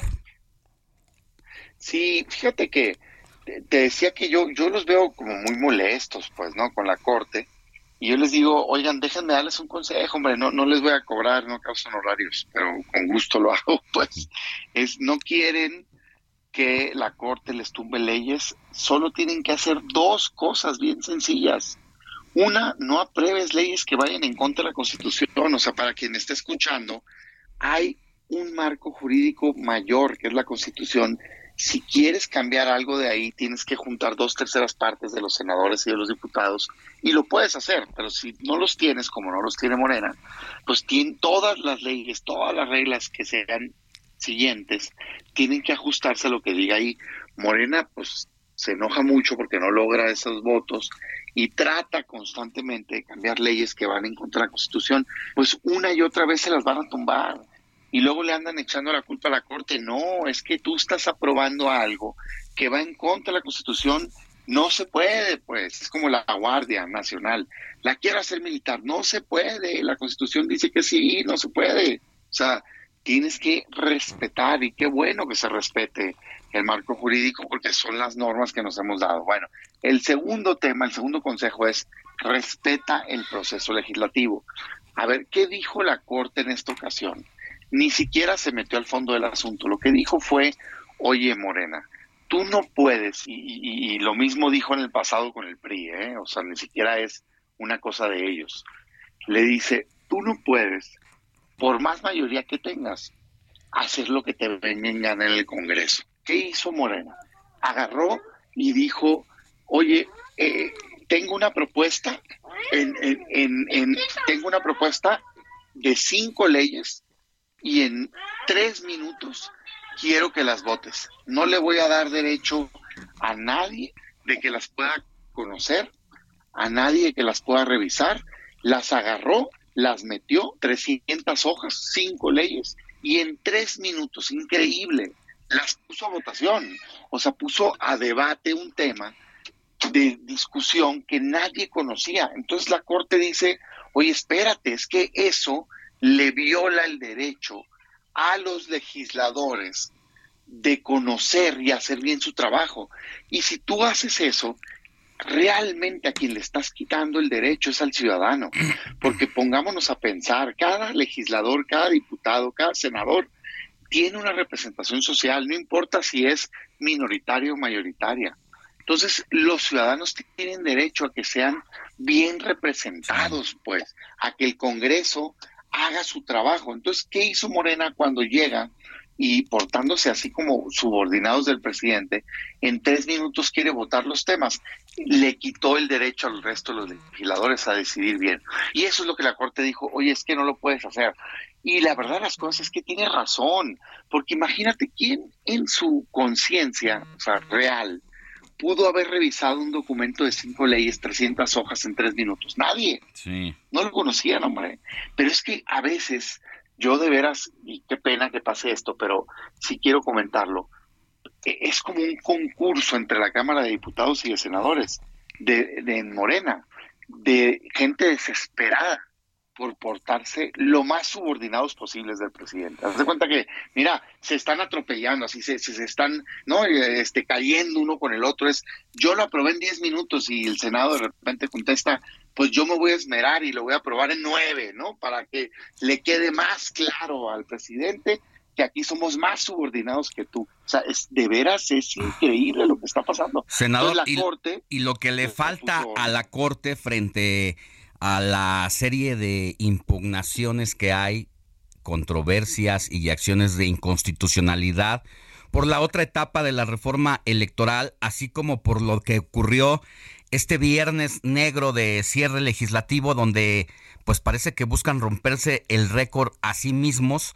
porque también aprobaron en cuestión de unas horas 17 reformas legales y 3 reformas constitucionales, donde pasó exactamente lo mismo y parece que pues este fallo que tuvo la Corte estará sentando también el precedente de lo que está por venir y parece que se están curando en salud. Sí, mira, la verdad de las cosas es que todo el plan B fue aprobado así. Qué bueno que la Corte lo esté tumbando porque realmente es un paquete dañino yo creo, estoy convencido de que si no lo hubieran tumbado por fallas en el proceso legislativo, se iba a caer ese paquete porque es ilegal, pues, porque trae temas dañinos, pero, pero sí me parece que manda un mensaje a la Corte bastante interesante eh, que le dice al legislativo, oye, una cosa es que tú tengas mayoría y otra cosa es que le quites el derecho a los ciudadanos de estar bien representados. Eso no lo puedes hacer. Entonces sí, previsiblemente el plan B se va a caer. y también todas estas reformas que se hicieron en, el, en la semana oscura esta que hubo. Y, tiene que ver con eso, hombre, no, no, no podemos normalizar que el Congreso actúe de esta manera. Es una vergüenza como ha estado trabajando Morena. Si tienes una mayoría, tienes que ser responsable, usarla bien, hacer un proceso, valorar las cosas, hacerlas públicas, que la gente sepa lo que estás votando. No puedes querer llegar y simplemente porque tienes una mayoría, este, aprobar de la noche a la mañana temas tan importantes como, déjame darte ejemplos, dos, o sea, por ejemplo, aprueban todo un paquete nuevo de salud, ¿no? el nuevo sistema de salud para el país completo en, en unas cuantas horas, pues por favor, hombre. De hecho, la votación final en 10 minutos, oye, espérate, estás hablando de millones de personas que van a recibir una atención por salud y tú sin ninguna valoración, sin saber cuánto cuesta, sin haber escuchado a los que van a desarrollar los programas, ya lo apruebas, nomás porque te lo instruyeron. O sea, la verdad es que el Poder Legislativo está bastante mal en este momento y tenemos que hacer, digamos, una resistencia civil pacífica por todos los medios posibles para evitar que sigan haciéndole daño a este país. Así es. Senador, nos queda un minutito y no quiero dejar de preguntarle sobre otro tema que tiene que ver con eh, lo que pasa en el Partido Acción Nacional.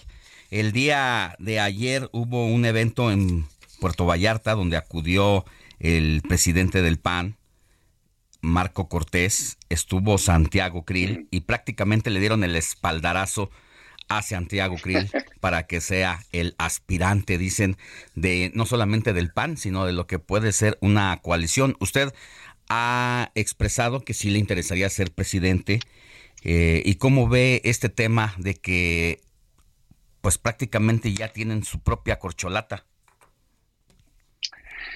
Mira, yo veo el PAN eh, con la brújula perdida. O sea, eh, me llama muchísimo la atención. Digo, respeto a Santiago. Y, cada quien tiene derecho a, hacer su máximo esfuerzo y eso yo lo respeto muchísimo, ¿no? Pero sí me llama mucho la atención de la dirigencia cómo se cortan las venas cuando el presidente hace un acto indebido de promoción de sus candidatos pero inmediatamente después el presidente de nuestro partido hace lo mismo. Es que, es que así no se puede. O sea, tienen que entender que hay una palabra que se llama credibilidad, que es la clave en una elección. O sea, la gente te tiene que creer que eres diferente.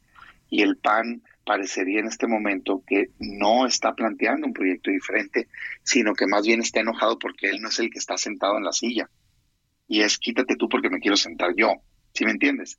Sea, lo que deberíamos demostrar es una actitud distinta. Entonces, imagínate nomás, pues, el presidente de un partido organizándole un evento o poniéndole la plataforma a un aspirante de muchos que hay, pues es que es lo mismo que le criticamos al presidente y no se dan cuenta. Digo, no me puede importar menos, ¿eh? O sea, en el PAN jamás ha ganado el favorito del, del de, digamos, de la cúpula, nunca al propio Santiago ya le pasó, pues me, me parece increíble que repitan la historia. O sea, e, ese, el establishment, el, digamos, el, la cúpula queriendo colocar siempre a su candidato, fracasa estrepitosamente en el PAN. O sea, así yo les digo como opositor, gracias por hacer eso, pues. O sea, por facilitarme la vida. Pero, pero no es el tema. El tema es, no entiende el PAN, de veras. Pareciera que a veces están administrando la derrota, es lo que yo veo del CEN y me apena mucho. Y lo que yo, en buen plan, propositivo, les digo, necesitamos cambiar la manera de actuar, necesitamos mostrarle a México que somos una alternativa distinta, que somos eh, la posibilidad de que el país cambie y para eso tenemos que hacer un proceso interno real, genuino, de competencia. Yo les diría, no le tengan miedo, o sea, ¿qué le tienen miedo a que les ganemos en un debate abierto, público, que sin duda lo vamos a hacer, ¿no? Pero yo les diría, pues es que es lo que se necesita, hombre, que mostremos los perfiles, hombres y mujeres talentosos, bienvenidos los que quieran, Santiago, Lili, Vila, los que quieran, no se trata de excluir, se trata de que nos pongamos todos a competir y que sea el ciudadano quien elija, no una sola persona que se cree dueño del partido y que no lo es. Sí. Gracias, senador Damián Cepeda del Partido Acción Nacional. Que tenga buen día y gracias por estos minutos para el informativo de fin de semana. Muchas gracias, un saludo. Información, análisis, propuestas. Todo está en la ruta 2023. En Heraldo Media Group.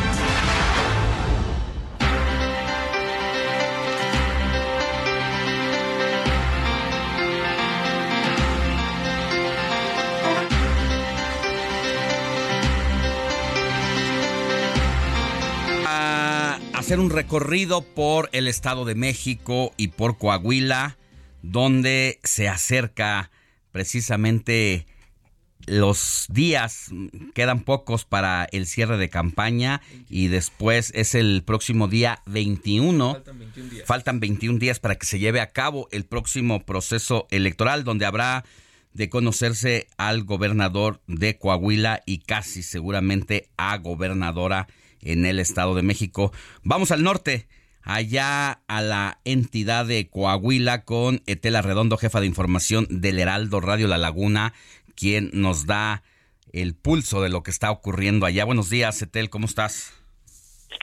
Hola, ¿qué tal, Alex? Muy buenos días, bien, gracias. Y acá eh, desde la comarca lagunera te saludo con gusto y te platico de cómo han estado así el panorama general de los candidatos.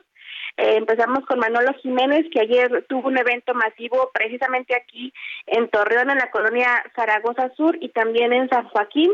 Te platico que Zaragoza Sur es una de las colonias más señaladas en cuanto a carencias de servicios públicos porque pues tiene situaciones irregulares en sus terrenos y pues las viviendas o no tienen drenaje o no tienen agua potable. Bueno, ayer estuvo el candidato ahí en, en este sector habitacional, todos los priistas de aquí y panistas pues se organizaron para llevar a la, a la al mayor número de personas a este evento masivo. Eh, ahí pues hizo algunas promesas para el sector, incluyendo a los adultos mayores. Hoy estará el candidato de la Alianza Ciudadana por la Seguridad en la Colonia Centro, en la Alameda Zaragoza, donde también hará otro evento masivo. En el caso de la campaña de Armando Guadiana, pues ayer lo acompañó en sus actividades del municipio de Monclova el gobernador de Sonora, Alfonso Durazo. El político reconoció la participación en acciones importantes de Armando Guadiana, como la misma contienda donde obtuvo el triunfo del ahora presidente de la República, pues ahí lo estuvo acompañando y estuvo en, en su participación, pues resaltó el, el activismo que ha tenido Armando Guadiana en, dentro del partido Morena.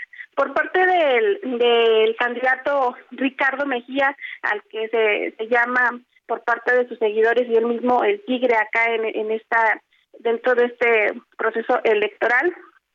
Ayer estuvo difundiendo un video a las afueras del Hospital General de Piedras Negras, donde pues hablaba de las carencias que tienen diversos hospitales generales aquí en Coahuila y pues sobre todo las condiciones de las prestaciones de los trabajadores de la salud que no tienen una seguridad laboral, que la, la falta de medicamentos y bueno, hizo un señalamiento ahí en específico al secretario de salud y eh, a su hijo que va a inaugurar una, un viñedo en el municipio de, de Parras de la Fuente y fue donde aprovechó para destacar que son pocas familias las que se han beneficiado de esta de esta, de esta gubernatura en el, en el, estado de Coahuila. Y por parte de Lenin Pérez, el candidato de UDC y Partido Verde, pues se hizo un análisis de lo que se ha gastado por parte de diversos candidatos. Y bueno, él fue uno de los que más ha gastado, pero en calles, cines y redes sociales. Es una de las pues de las apuestas que ha hecho este candidato para pues difundir más su, sus actividades. También pues ha recorrido las cinco regiones de Coahuila pero pues le ha invertido un buen en cuanto a su publicidad en cines en las mismas calles y también en, en, redes sociales. Esto es como un panorama general, Alex, de lo que estamos haciendo, de lo que se está haciendo en esta en esta campaña. Ya está, creo, considero que en esta semana como hubo pocas actividades, muchas felicitaciones por parte de los candidatos a las mamás por el Día de las Madres, pero creo que están como tomando fuerza para el cierre de campaña. Pues muchas gracias, Etel. Vamos a estar pendientes de lo que ocurre en el transcurso de los próximos días. Interesante también lo que pasa en Morena, que ha habido cierta desbandada que se ha ido a apoyar al candidato del PT, ex subsecretario de Seguridad Ciudadana, Ricardo Mejía Verdeja. Cierto, Alex, es una de las, creo que también ha habido, bueno, entrevistamos a Armando Guadiana el lunes y él aseguró que el fin de semana anterior eh, se había hecho un evento donde se señalaba que había varias figuras de Morena que se habían pasado al, al, PT a, apoyar a Ricardo Mejía. Él aseguró que eran acciones simuladas. Esta semana, dentro de las de las estrategias de Ricardo Mejía, ahora están haciendo videos o promocionando personas con que se ponen una playera donde dice Morena, pero apoyo al Tigre y se Mm. se las ponen en yo soy de Morena pero apoyo al Tigre entonces otra de las estrategias que seguramente va a afectar a Armando Guadiana. Te mando un abrazo Etel. Buen día. Buen día Alex. Es la jefa de información de El Heraldo Radio La Laguna. Y de Coahuila vámonos al Estado de México donde Gerardo García nos tiene todos los detalles sobre las actividades de Alejandra del Moral así como de la maestra Delfina García. Vamos hasta allá al Estado de México. Adelante, Gerardo, buen día. Hola, ¿qué tal? Muy buenos días, Alejandro y Mónica. Al comprometer acciones para su gobierno, la candidata de Va por el Estado de México, Alejandra del Moral Vela, valoró que en estas elecciones se necesita de los maestros para que tengan un voto razonado el 4 de junio y cumplan su misión de ganarle la gubernatura a Morena. Desde Catepec, la priista sostuvo encuentro con el sector magisterial federalizado con motivo del Día del Maestro. La política originaria de Cuautitlán Izcalli reconoció que los trabajadores de la educación conocen las necesidades de la sociedad y después de los padres de familia, su influencia es trascendental en las nuevas generaciones. Por ello enfatizó que ponen su granito de arena para mejorar todos los días y afirmó que nada eh, se compara con un profesor que aconseje y hoy los requieren para que se emita ese voto razonado. Además de estar en este municipio que lo comenté en Ecatepec, también estuvo Alejandra del Moral Vela, la aspirante a la gubernatura mexiquense también estuvo en Texcoco. Hasta aquí mi reporte desde el Estado de México. Muchísimas gracias. Y bueno, pues vamos a rápidamente a dar nuestros mensajes. Saludos desde Jesús Chapa Delgado. Yo como americanista de hueso colorado sufrí mucho el juego de vuelta de anoche. Jamás me imaginé que el América pusiera en tanto riesgo su pase a la semifinal. Creo que el América anoche salió a la cancha con exceso de confianza. Esto es lo que nos comentan mi querido Robert. Y también tenemos un mensaje de Guadalupe González. Hola, buenos días. Lo escuchamos de Tizucitlán, Puebla. Este, muchos saludos a todos y gracias por la información. Muy bien, Teciutlán, Puebla, nos escucha a través de www.elheraldodemexico.com.mx. Vámonos a una pausa, no se vaya, regresamos. La noticia no descansa. Usted necesita estar bien informado también el fin de semana. Esto es Informativo El Heraldo Fin de Semana. Regresamos.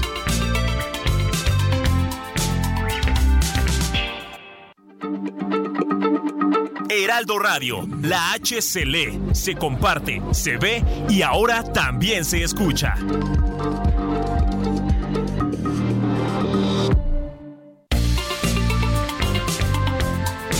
Siga en sintonía con la noticia.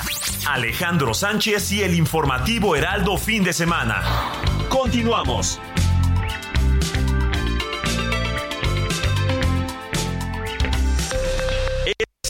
Es a la hora. Heraldo Radio le informa.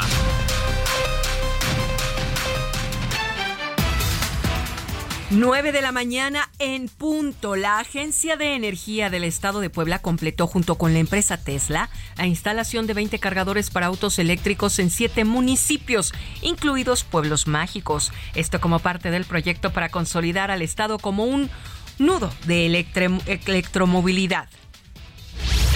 Tres policías municipales de Querétaro involucrados en la agresión contra la actriz Florencia Alducin por un incidente de tránsito fueron suspendidos del cargo. Se encuentran bajo investigación, de acuerdo con información de la Secretaría de Seguridad Pública y Tránsito Municipal de Querétaro.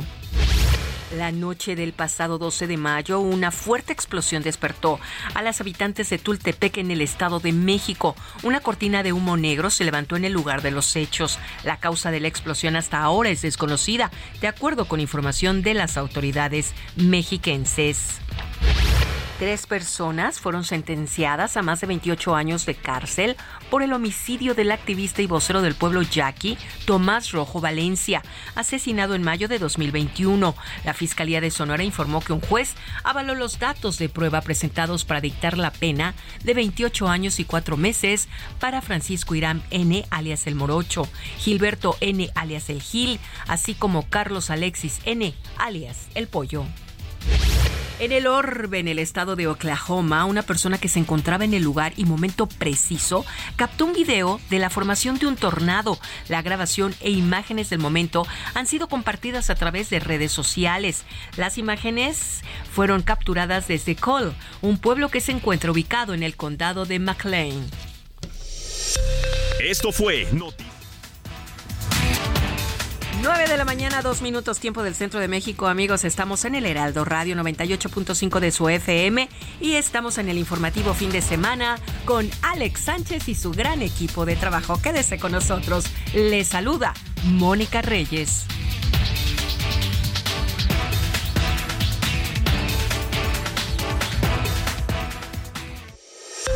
Esto fue Noticias a la Hora. Siga informado, un servicio de Heraldo Media Group.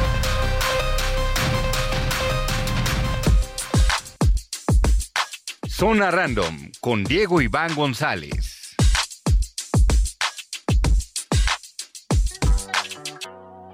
Ay, ay. Los pongo a bailar la pelúa. El que no baile, que lo despelucan. Hijo de puta, no me cuquen. Lean los números pa' que se eduquen. Yo no hago canciones, hago himnos pa' que no caduquen. En este género yo fui un Hadouken. Ey, y se extinguieron como los dinosaurs. Antes que me apague, se apaga el sol. Subimos y rompimos el ascensor. El prepa que les tiro Barbasol. Maldito conejo. Ahora lo miro de arriba y de lejos. Ey. Diego Iván González, muy buenos días. ¿Qué nos traes hoy? Hola Alex, buenos días, Moni, Robert y a todo tu auditorio.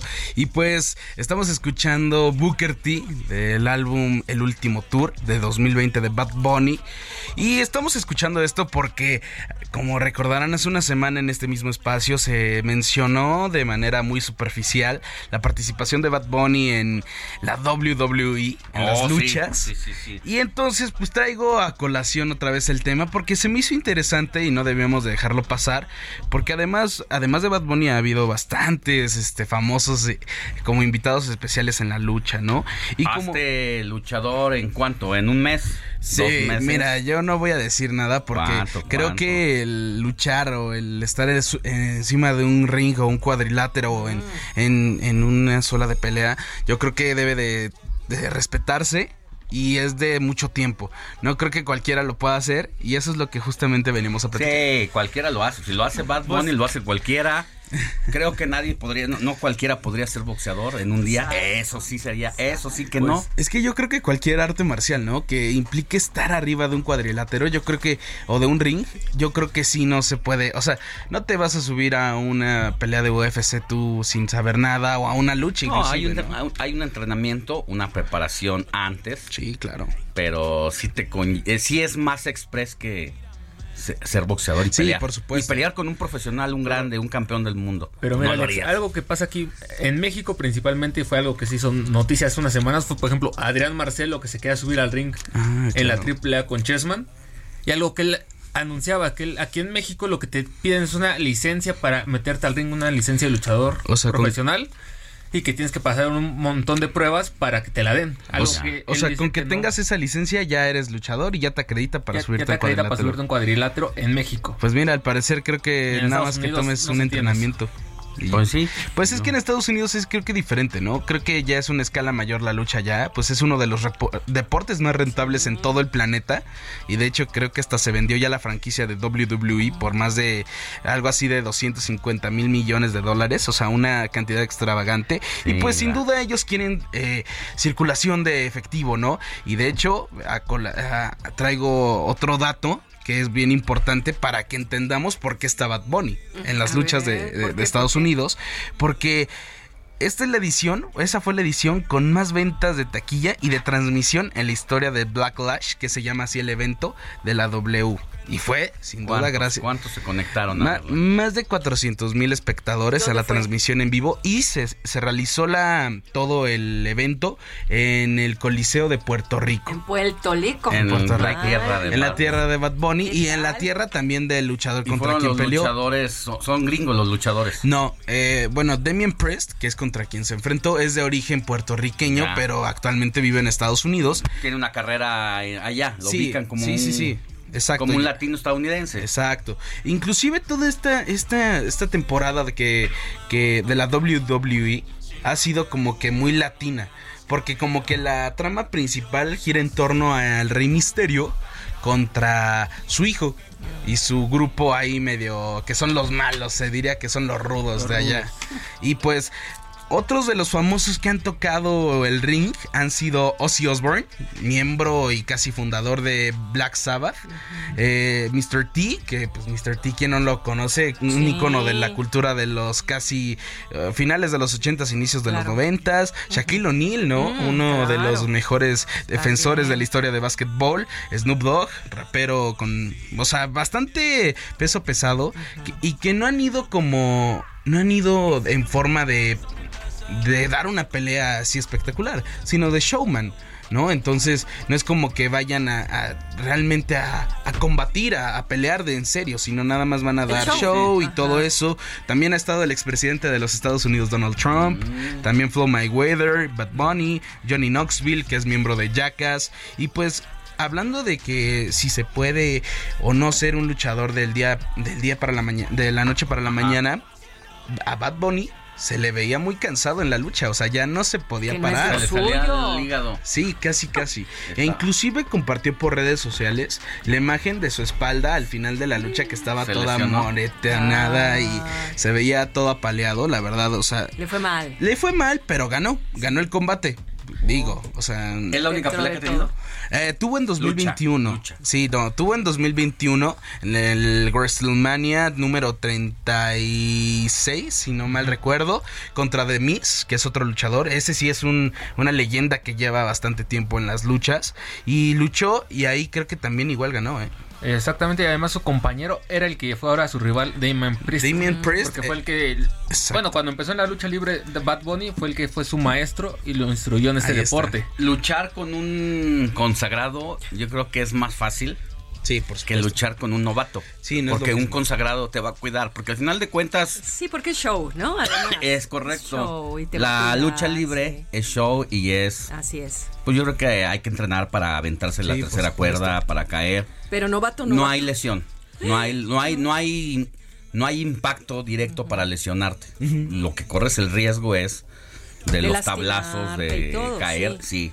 Pero por eso digo que es más fácil hacerlo en la lucha libre que en otro deporte de cualquier otro impacto. Sí, por supuesto. Pero- Y, y más en la lucha de Estados Unidos, ¿no? Que se sabe que es más un. ¿Ruda? No, más, Más show. Más ya, show. Más, Más show, show, que nada. Porque más inclusive show. en las sí, tomas, luego hay veces que los camarógrafos se les va a tomar desde un ángulo equivocado y hasta se ve nada más como literal Y son, hacen y la, son, La finta. finta. y son cual. tipos enormes, ¿no? O Sí. sea, a diferencia de los luchadores mexicanos, que son, aunque estén fortachones, la complexión del mexicano es de 1,70 promedio. Sí, sí, sí. Estos miden 2 metros. Dos metros Por eso era impresionante ver eh, Rey Misterio, ¿era? El Era Rey triunfó, Misterio, sí, sí, sí. De, que era un tipo de 1,60 No menos, sí. o menos, con tipos de 2 metros 10, tomándolos como la tijera en el cuello y haciendo que volaran. la O sea, era impresionante ver a Rey Misterio eh, contra estos monstruos. 1.68, perdón. Unos 68, Ahí te va un dato fíjate. también.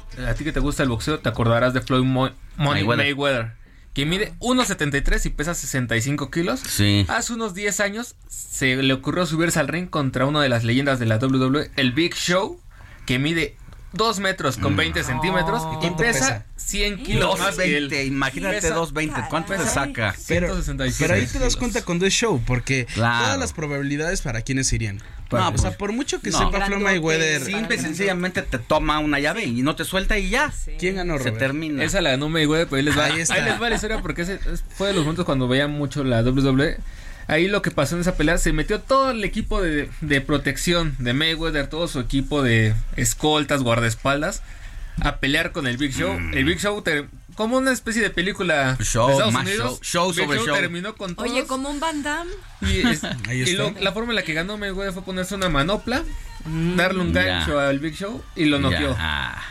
Bueno. Pero algo muy poco probable Pues que ya sabe, como si quiere ver lucha libre. Es show, es Exacto. show. Si quiere ver lucha libre gringa y quiere ver show tras show, ¿En dónde? ahí, ahí véalo. Ahí es, ahí es la WWE. Y yo creo que la lucha mexicana, un poco haciendo que honrar la, Claro. la cultura nacional. Yo creo que sí, yo creo que ahí sí, en, en la lucha mexicana hay más entrega, más pasión, es más, más arraigada al deporte que al show. Sí, más realidad puede ser. Sí, más ¿no? realista, más Sí, realista. Más realista, Sí, claro. o sea, se ve los entrenamientos de los luchadores, o sea, creo que estamos más apegados por el hecho O de que sean pasión. una cuestión nacional, pero creo que sí, hay más, más entrega por parte de los luchadores Bueno. que por lo económico.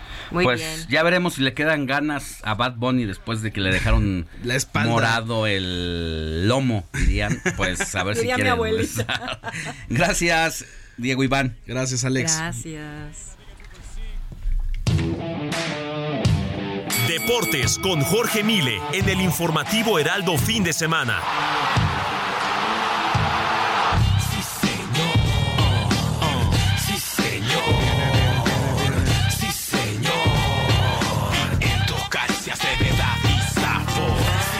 Ya sé, Jorge Mile, que vas a empezar con el que si traigo el rosario en la mano todavía, que si cómo se siente la derrota del 2-1 anoche en el Azteca. Mira, haya sido como haya sido, ya estamos del otro lado. Alex, pero, tío, eso sería lo más sencillo, de verdad, sería lo más fácil, pero pues acá hacemos periodismo, ¿no? También hay que hay que hablarle a la gente no de no del ay a- seguimos dentro la fiesta de la liguilla y todos estos lugares comunes que normalmente hacemos Eh, creo que creo que hay que destacar primero que nada la medalla de oro conseguida por el equipo de nado sincronizado en Egipto. Estas chicas que de verdad han hecho historia fueron al mundial con sus propios recursos. Pasando el bote a los amigos, literal.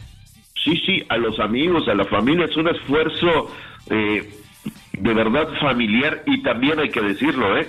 A este esfuerzo se sumó Carlos Slim, Elías Ayud, también aportaron dinero y ahí está el resultado. Ahora que no venga la CONADE y todos sus secuaces Está, estás oyendo. la medalla de oro porque les quitaron la beca a estas Sí. chicas. Está- Seguro este nos lío. está oyendo Ana Guevara. Qué, tra- qué, qué lástima, qué pena que una carrera tan brillante, una gloria eh, del atletismo con gran representación a nivel internacional, poniendo el nombre de México muy en alto. Qué lástima terminar así como funcionario público, quitando, recortando los apoyos, porque más allá de que obedece lo que le dicen desde allá arriba, también ha tenido una actitud altanera y se ha puesto a la confrontación. Se le olvidó de dónde viene y lo que representaba llegar alto, el inicio y el despegue que se necesita, los apoyos para ser alguien. Sí, de acuerdo. Lo que ella fue en la pista no lo llevó a, a su estadía como directora de, la CONADE para nada.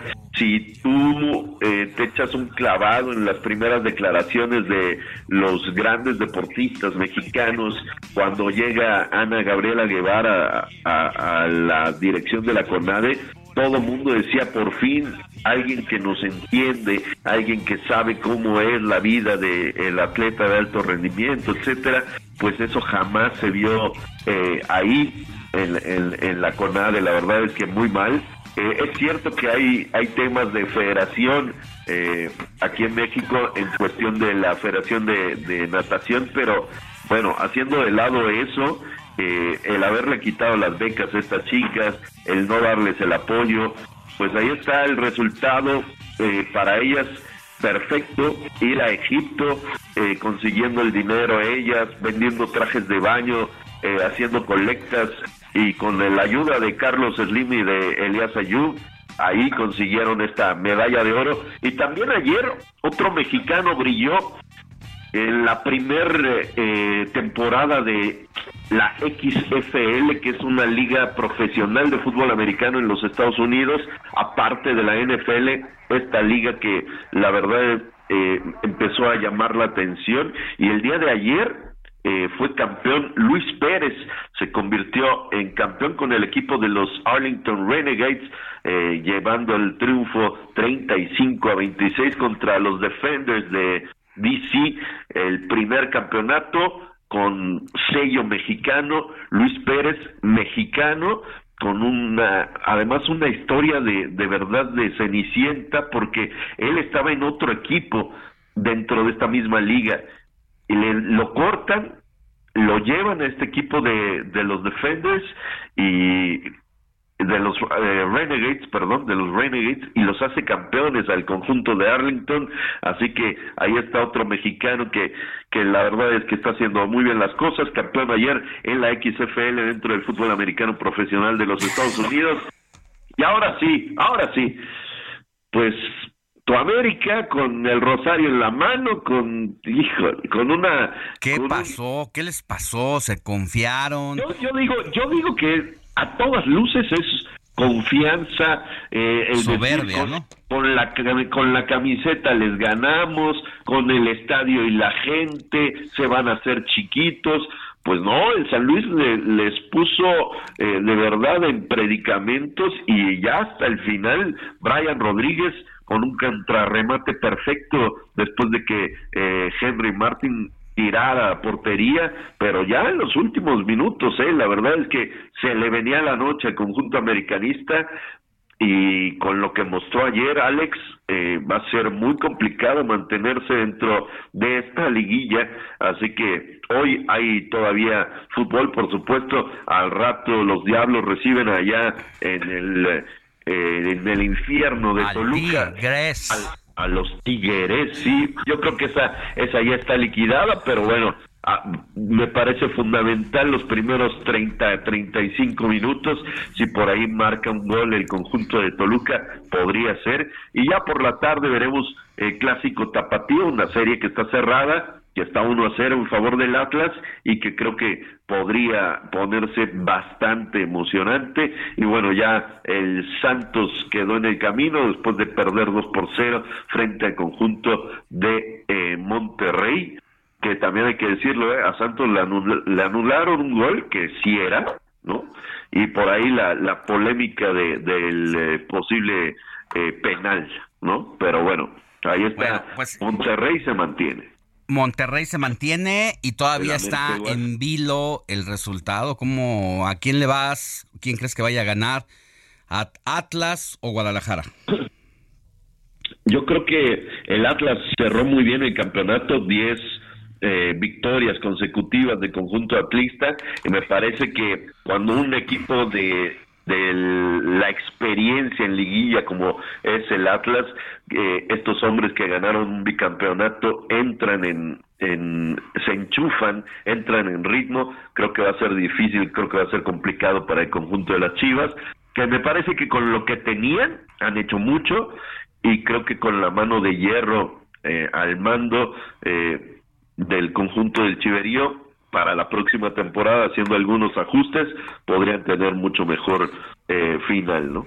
Bueno, pues domingo interesante para la Perla Tapatía. Seguramente se van a acabar las tortas ahogadas y se van a consumir algunos litros de tequila.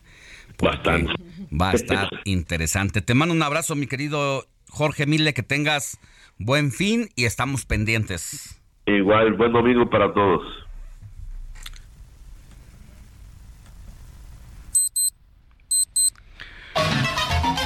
José Luis Enciso.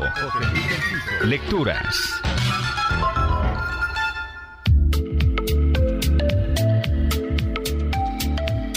En México, el apellido Coronel está muy identificado con las artes plásticas, ya que así se apellidaban dos representantes del arte nacional muy destacados, me refiero a Pedro y a Rafael Coronel. Recientemente se ha publicado el libro Coronel por Coronel en edición inglés-español en el que Juan Rafael Coronel Rivera, hijo del pintor y artista plástico Rafael Coronel, cuenta aspectos no tan conocidos de la vida de su padre con fotografías, entrevistas, crónicas personales y textos para exposiciones escritos por él. En ellos nos habla del hombre, del artista, del papá, pero también de personajes como Ruth Rivera, madre del autor, esposa de Rafael Coronel, entre otros personajes de la plástica y la cultura mexicanas. Por ello es un documento interesante, en especial para los aficionados al arte y particularmente a la obra de Rafael Coronel, que podrán tener ya en sus manos esta edición bien cuidada por la editorial Talamontes. En esta ocasión les daré mi Instagram, ahí soy arroba jl.enciso.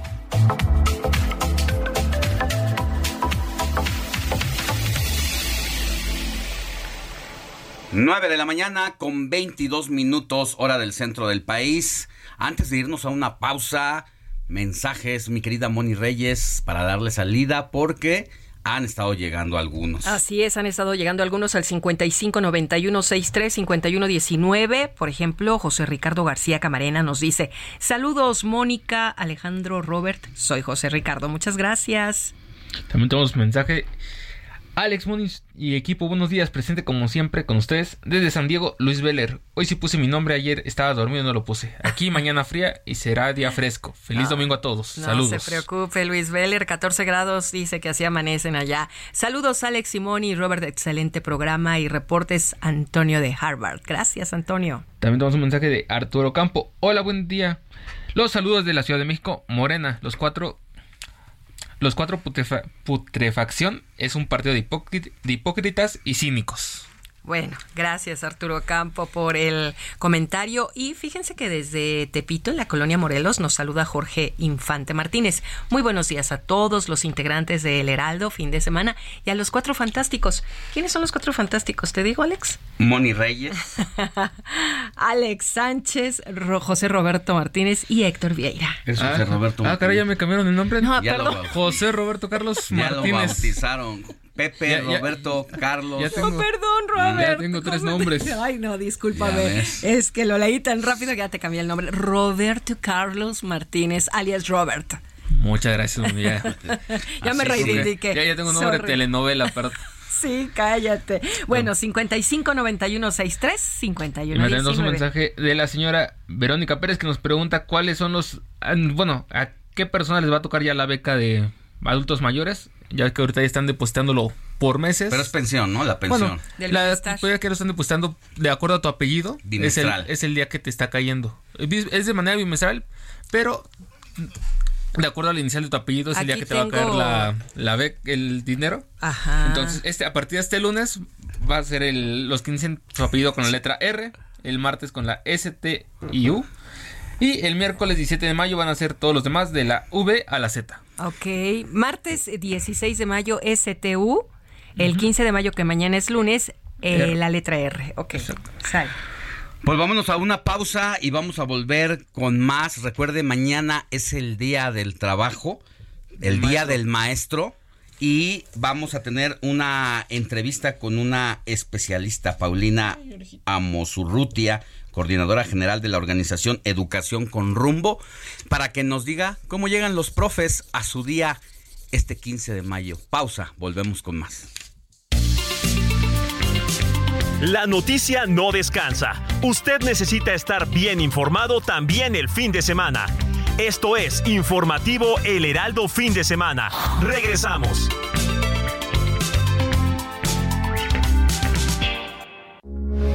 Heraldo Radio, con la H que sí suena y ahora también se escucha.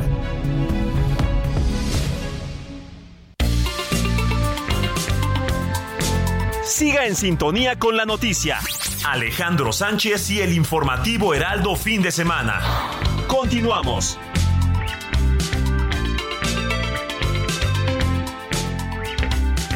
Toma un minuto y piensa en tu momento favorito, en tu graduación, por ejemplo. Ahora piensa en todas las empresas que se necesitan para hacerla posible. Las que rentan los salones, las que hacen la comida. Las empresas al comprar y vender entre sí generan economía para miles de familias. CIRT, Radio y Televisión Mexicanas. Voz de las empresas. Consejo de la Comunicación.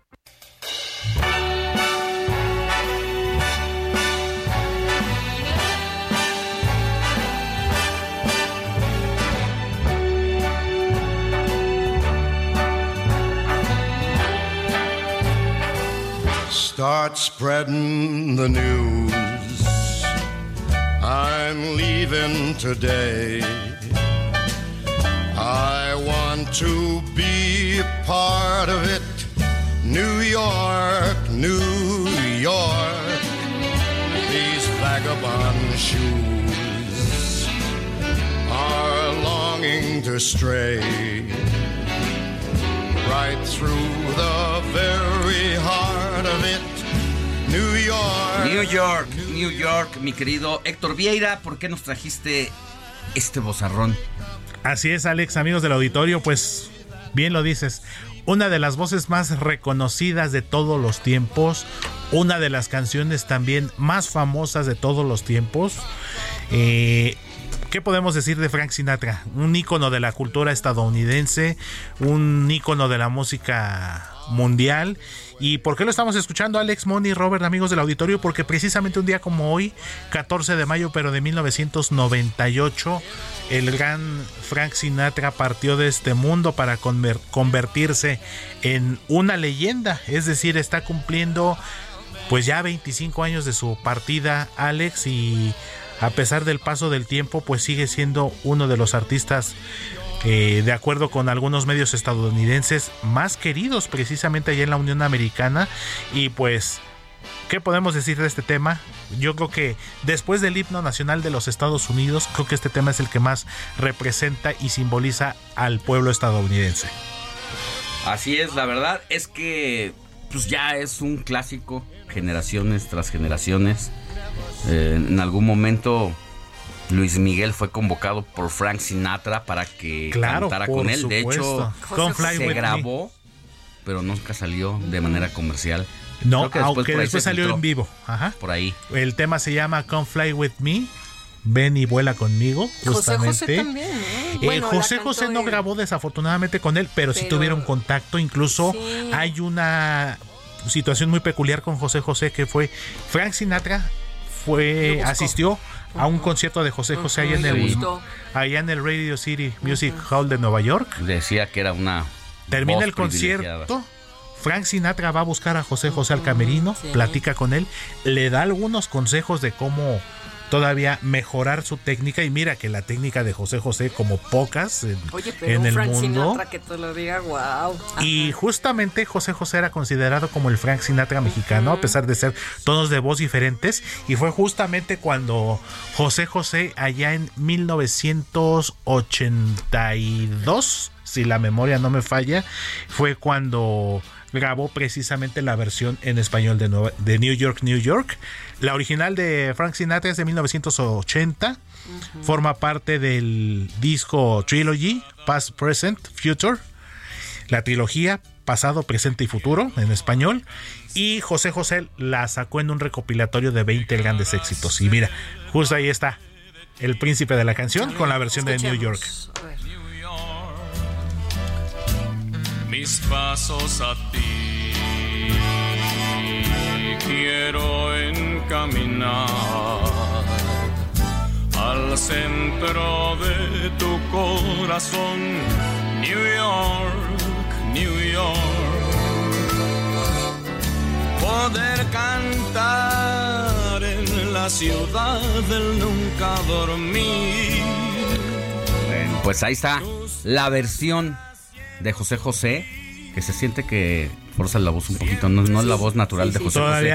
Quizá la sombra y la... Pues es que tener el compromiso de cantar New York con esa voz específica de Frank, Sinatra seguramente le, pesó muy cañón a la hora de, interpretar a José José, porque respetable la voz de José José, pero sí se nota un poco todavía. Y ahí confirmamos cada quien su estilo. Totalmente. Cada quien su estilo. Y lo que les decía ahorita. Sí, vamos por un pom. El, el bacachá. Sí, Exactamente. temprano. Diría por ahí el, el gran duque de. De Has, de de El, el gran duque de Tultitlán. Ah, de- yo pensé que haciendo alusión precisamente al Bacachá, que está allá Ah, en Tultitlán.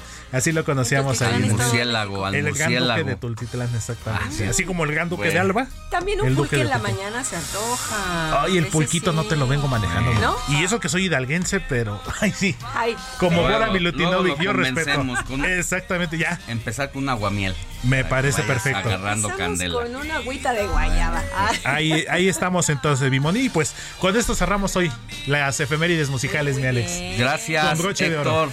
Gracias, mi Te Alex. mandan a saludar aquí una persona que luego quiere que le dé tus datos. Oye, sí. Ah, caray. ¿Puedo? ¿Tiene, ¿Sí? ¿Quiere otros datos? No, la señora Vicky Montes de Oca del Álamo saluda a todo el equipo del Heraldo Radio y en especial a Héctor Vieira porque le fascinan sus efemérides musicales. Muchísimas gracias, Vicky. Hasta, la la gloriosa Álamos. colonia Álamos, Álamos. las calles Gracias. de ciudades españolas. Así es.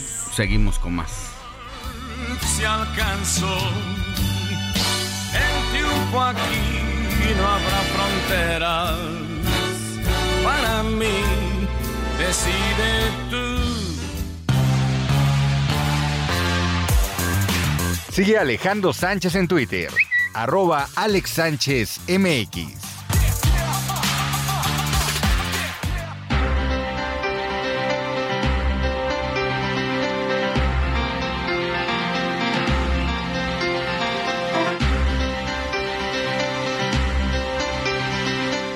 De la mañana con 37 minutos hora del centro del país. Mire, el día de mañana se festeja el Día del Maestro y la Maestra.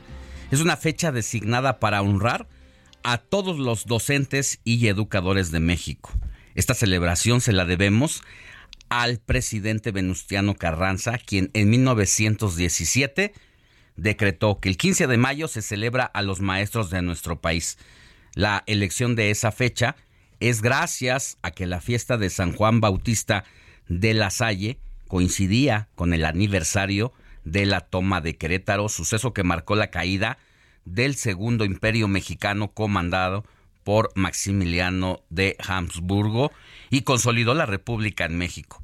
Una de las cualidades del gremio educativo es estar en todas partes, desde el rincón más alejado y agreste del país hasta el barrio más céntrico de cada ciudad.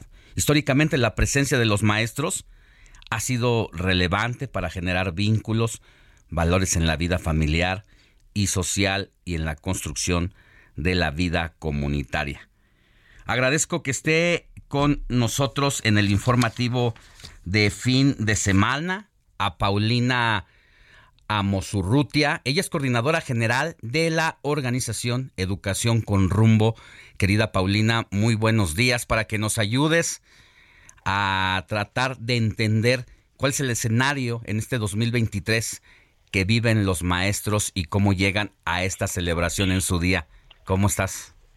Muchas gracias por el espacio y me encanta cómo abocas un tema tan relevante como el honrosísimo trabajo de los profesores que realmente siempre han hecho una diferencia en nuestro país y ahora pues pandemia después de los doctores pues fueron los héroes de la pandemia ¿no? Eh, eh, tocando algunos casa por casa para volver a encontrar a los alumnos que no regresaron pero desgraciadamente pues en este día del maestro el panorama es incierto los eh, datos, la información que tenemos de muchos maestros en muchas zonas es la angustia y la desesperación de saber que viene un nuevo modelo educativo, que estén o no a favor de él, pues tienen poquísima información que les permite poder hacer su labor en tiempo y forma.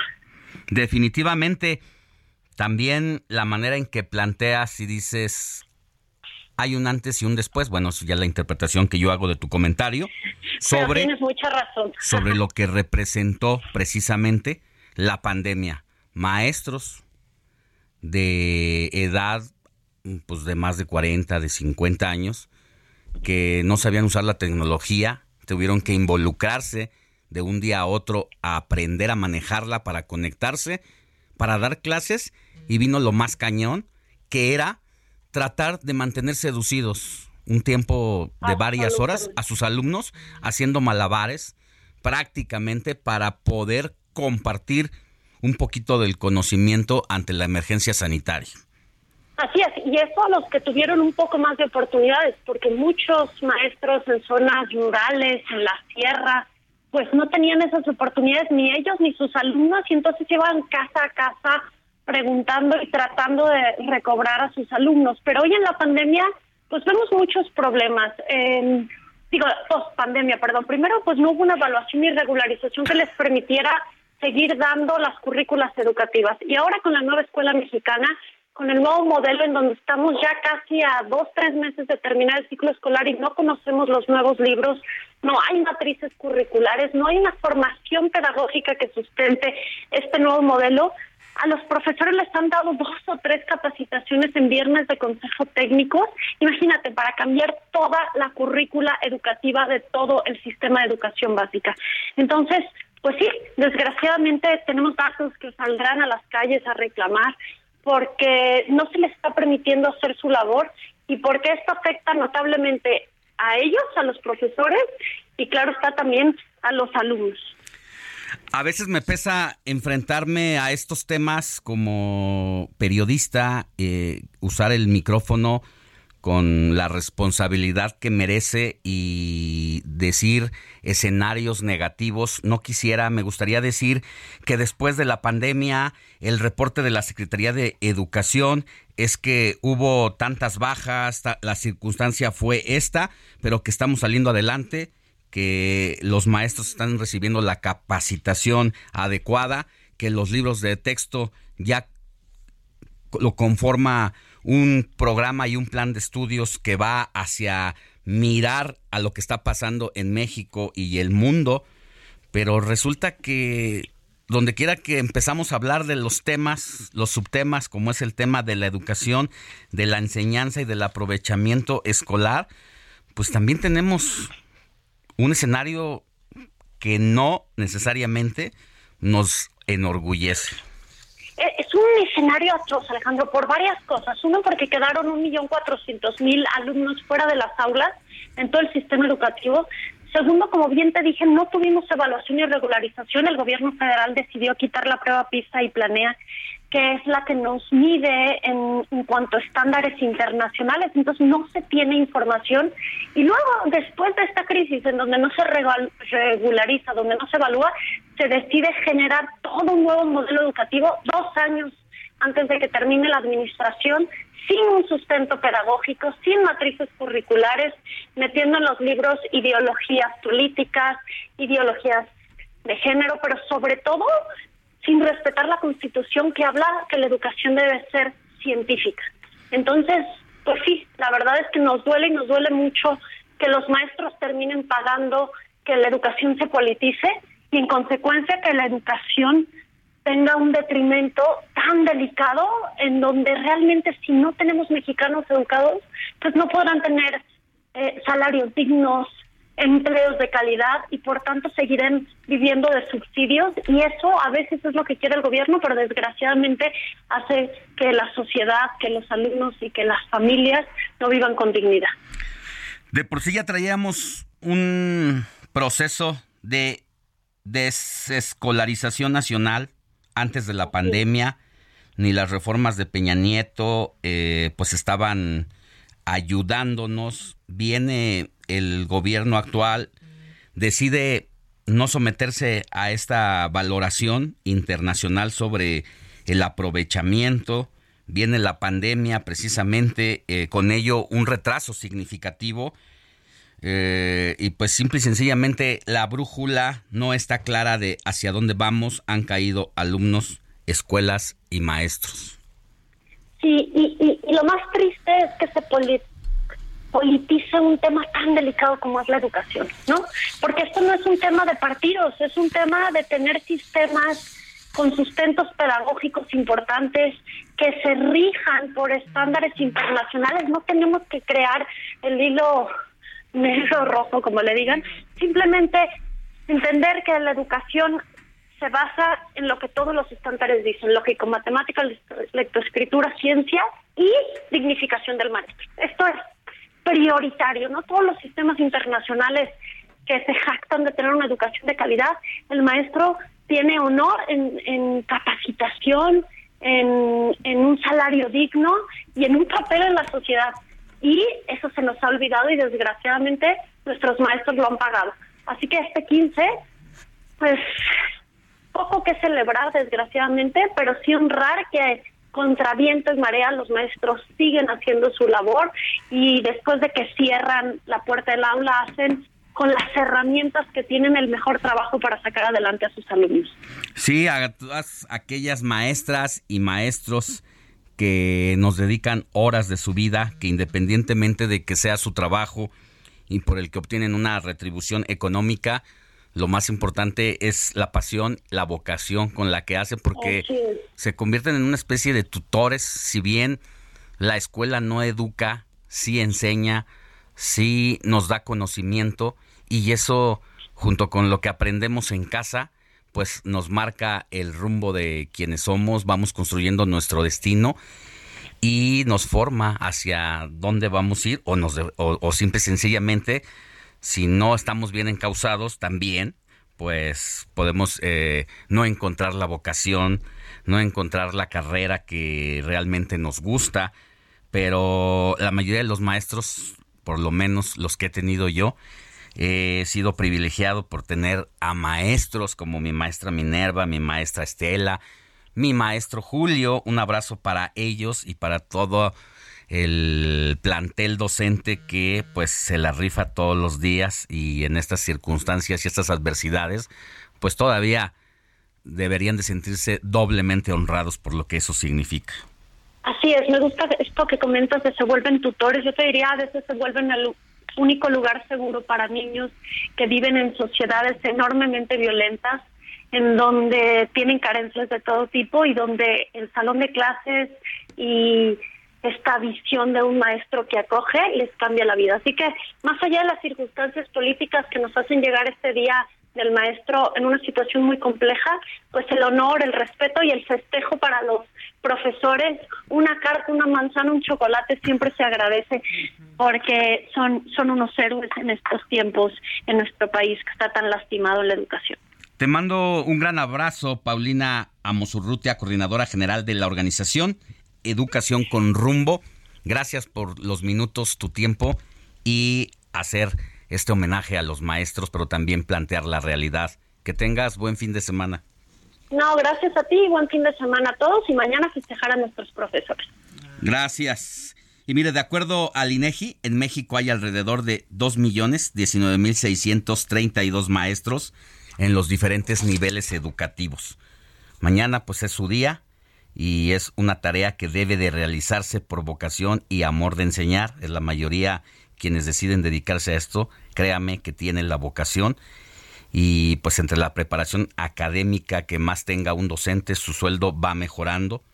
Pues algunos maestros han compartido que llegan a tener buenos salarios, algunos eh, hasta más de 50 mil pesos, pero la mayoría tampoco es que que gane, muy bien y sin embargo, pues sí requieren paciencia, tiempo y preparación de sus clases, mi querida Moni. Exactamente. Eso es lo que pasa con los profesores que se preparan, que están a la vanguardia y que además no solo es de una sola escuela, mi querido Alex, sino de varias. Yo conozco varias amigas que están, bueno, dan en una escuela en la tarde, otra los fines de semana, otra en las mañanas. O es mucha da en la pública, luego y otros en la, privada. En la, privada. Sí, sí, es hermosa la docencia. Entonces, pero sí se requiere, la verdad, mucha paciencia para poder estar al frente de un grupo. Y amor. A mí me gusta mucho dar clases y la docencia es una de mis pasiones. Pues maestra también de... Sí. ¿Has, dado clases en la Septién? En la Septien muchos años, sí, en, en, la carrera de periodismo, pero por ejemplo yo admiro a los que dan clases a los niños en la primaria, en la secundaria, esa pubertad, esa adolescencia, ese temple para poder irlos encauzando. Ya en la universidad ya es diferente, porque ya están como más hechos, pero sí, los chiquitines de primaria y secundaria, pues hay que irlos formando y mis respetos a esos profesores.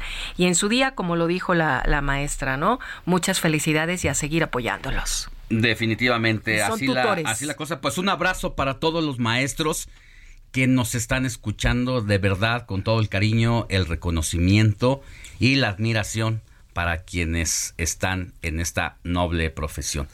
9 de la mañana con 50 minutos, seguimos con más.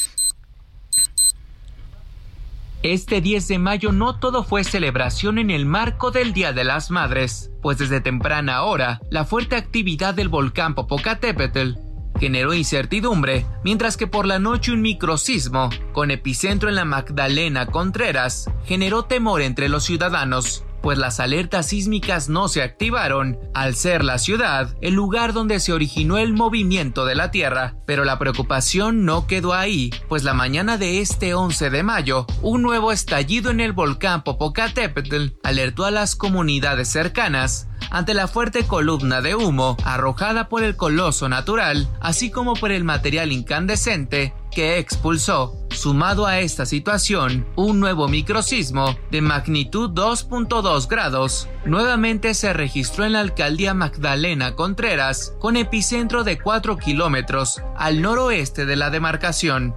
La coincidencia entre estos eventos ha elevado la preocupación entre los habitantes, quienes a través de redes sociales han teorizado si tanto las explosiones en el volcán Popocatépetl como los movimientos telúricos en la capital están relacionados. Si bien es cierto que las erupciones volcánicas suelen acompañarse de fuertes sismos, hasta el momento no existen datos fidedignos de que estos eventos en la ciudad y el volcán estén relacionados. Cabe recordar que los también llamados sismos menores de acuerdo a información compartida por la Gaceta de la Universidad Nacional Autónoma de México y el Sistema Sismológico Nacional, son sismos de baja magnitud y profundidad generalmente menores, a grados entre 3 y 3.9 en la escala de Richter, mientras que un sismo ligado a una erupción volcánica siempre es de una intensidad superior y se registra en las proximidades del volcán, así que pese al miedo generado por las coincidencias de los eventos, esto no tiene ninguna relación.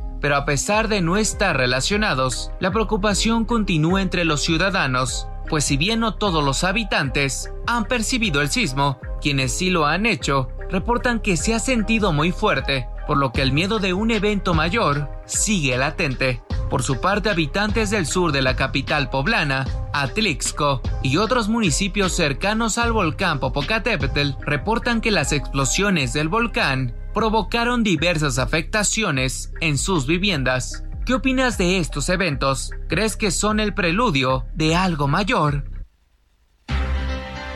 Los habitantes de la Ciudad de México ya le temíamos a los terremotos provenientes de Michoacán, Guerrero o alguna otra entidad como Oaxaca, incluso Chiapas, pues ahora le tememos a los microsismos, porque si bien por ser micro tienen una escala menor a 3 grados, eso no significa que no se sienta como sale de aquí abajo de nuestros pies prácticamente, pues eh, créame que incluso las imágenes que nos mostraban departamentos en la colonia del Valle, en la delegación Benito Juárez, se nota cómo se sacude la estructura del inmueble, porque es como una patada de abajo hacia arriba que ni siquiera es un movimiento oscilatorio, es así como trepidatorio, y esto, pues la verdad, la verdad, atemoriza. Bueno, ya nos vamos, Moni Reyes. Ya nos vamos. Felicidades a los profesores. Gracias. Sigan en el Heraldo Roberto Martínez. Este, pues muchas gracias por escucharnos y felicidades a todos los profesores ese 15 de mayo. Sí, gracias a la producción de Héctor Vieira, a la asistencia de producción Diego Iván González, controles técnicos Quique Hernández y Mauricio Villalpando. Yo soy Alejandro Sánchez, gracias por informarse con nosotros. Nos escuchamos la próxima semana. Éxito.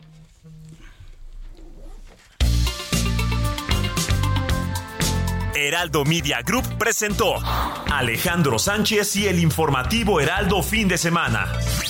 La información y el entretenimiento que usted necesita para estar enterado también en su descanso. Por el Heraldo Radio, con la H que sí suena y ahora también se escucha.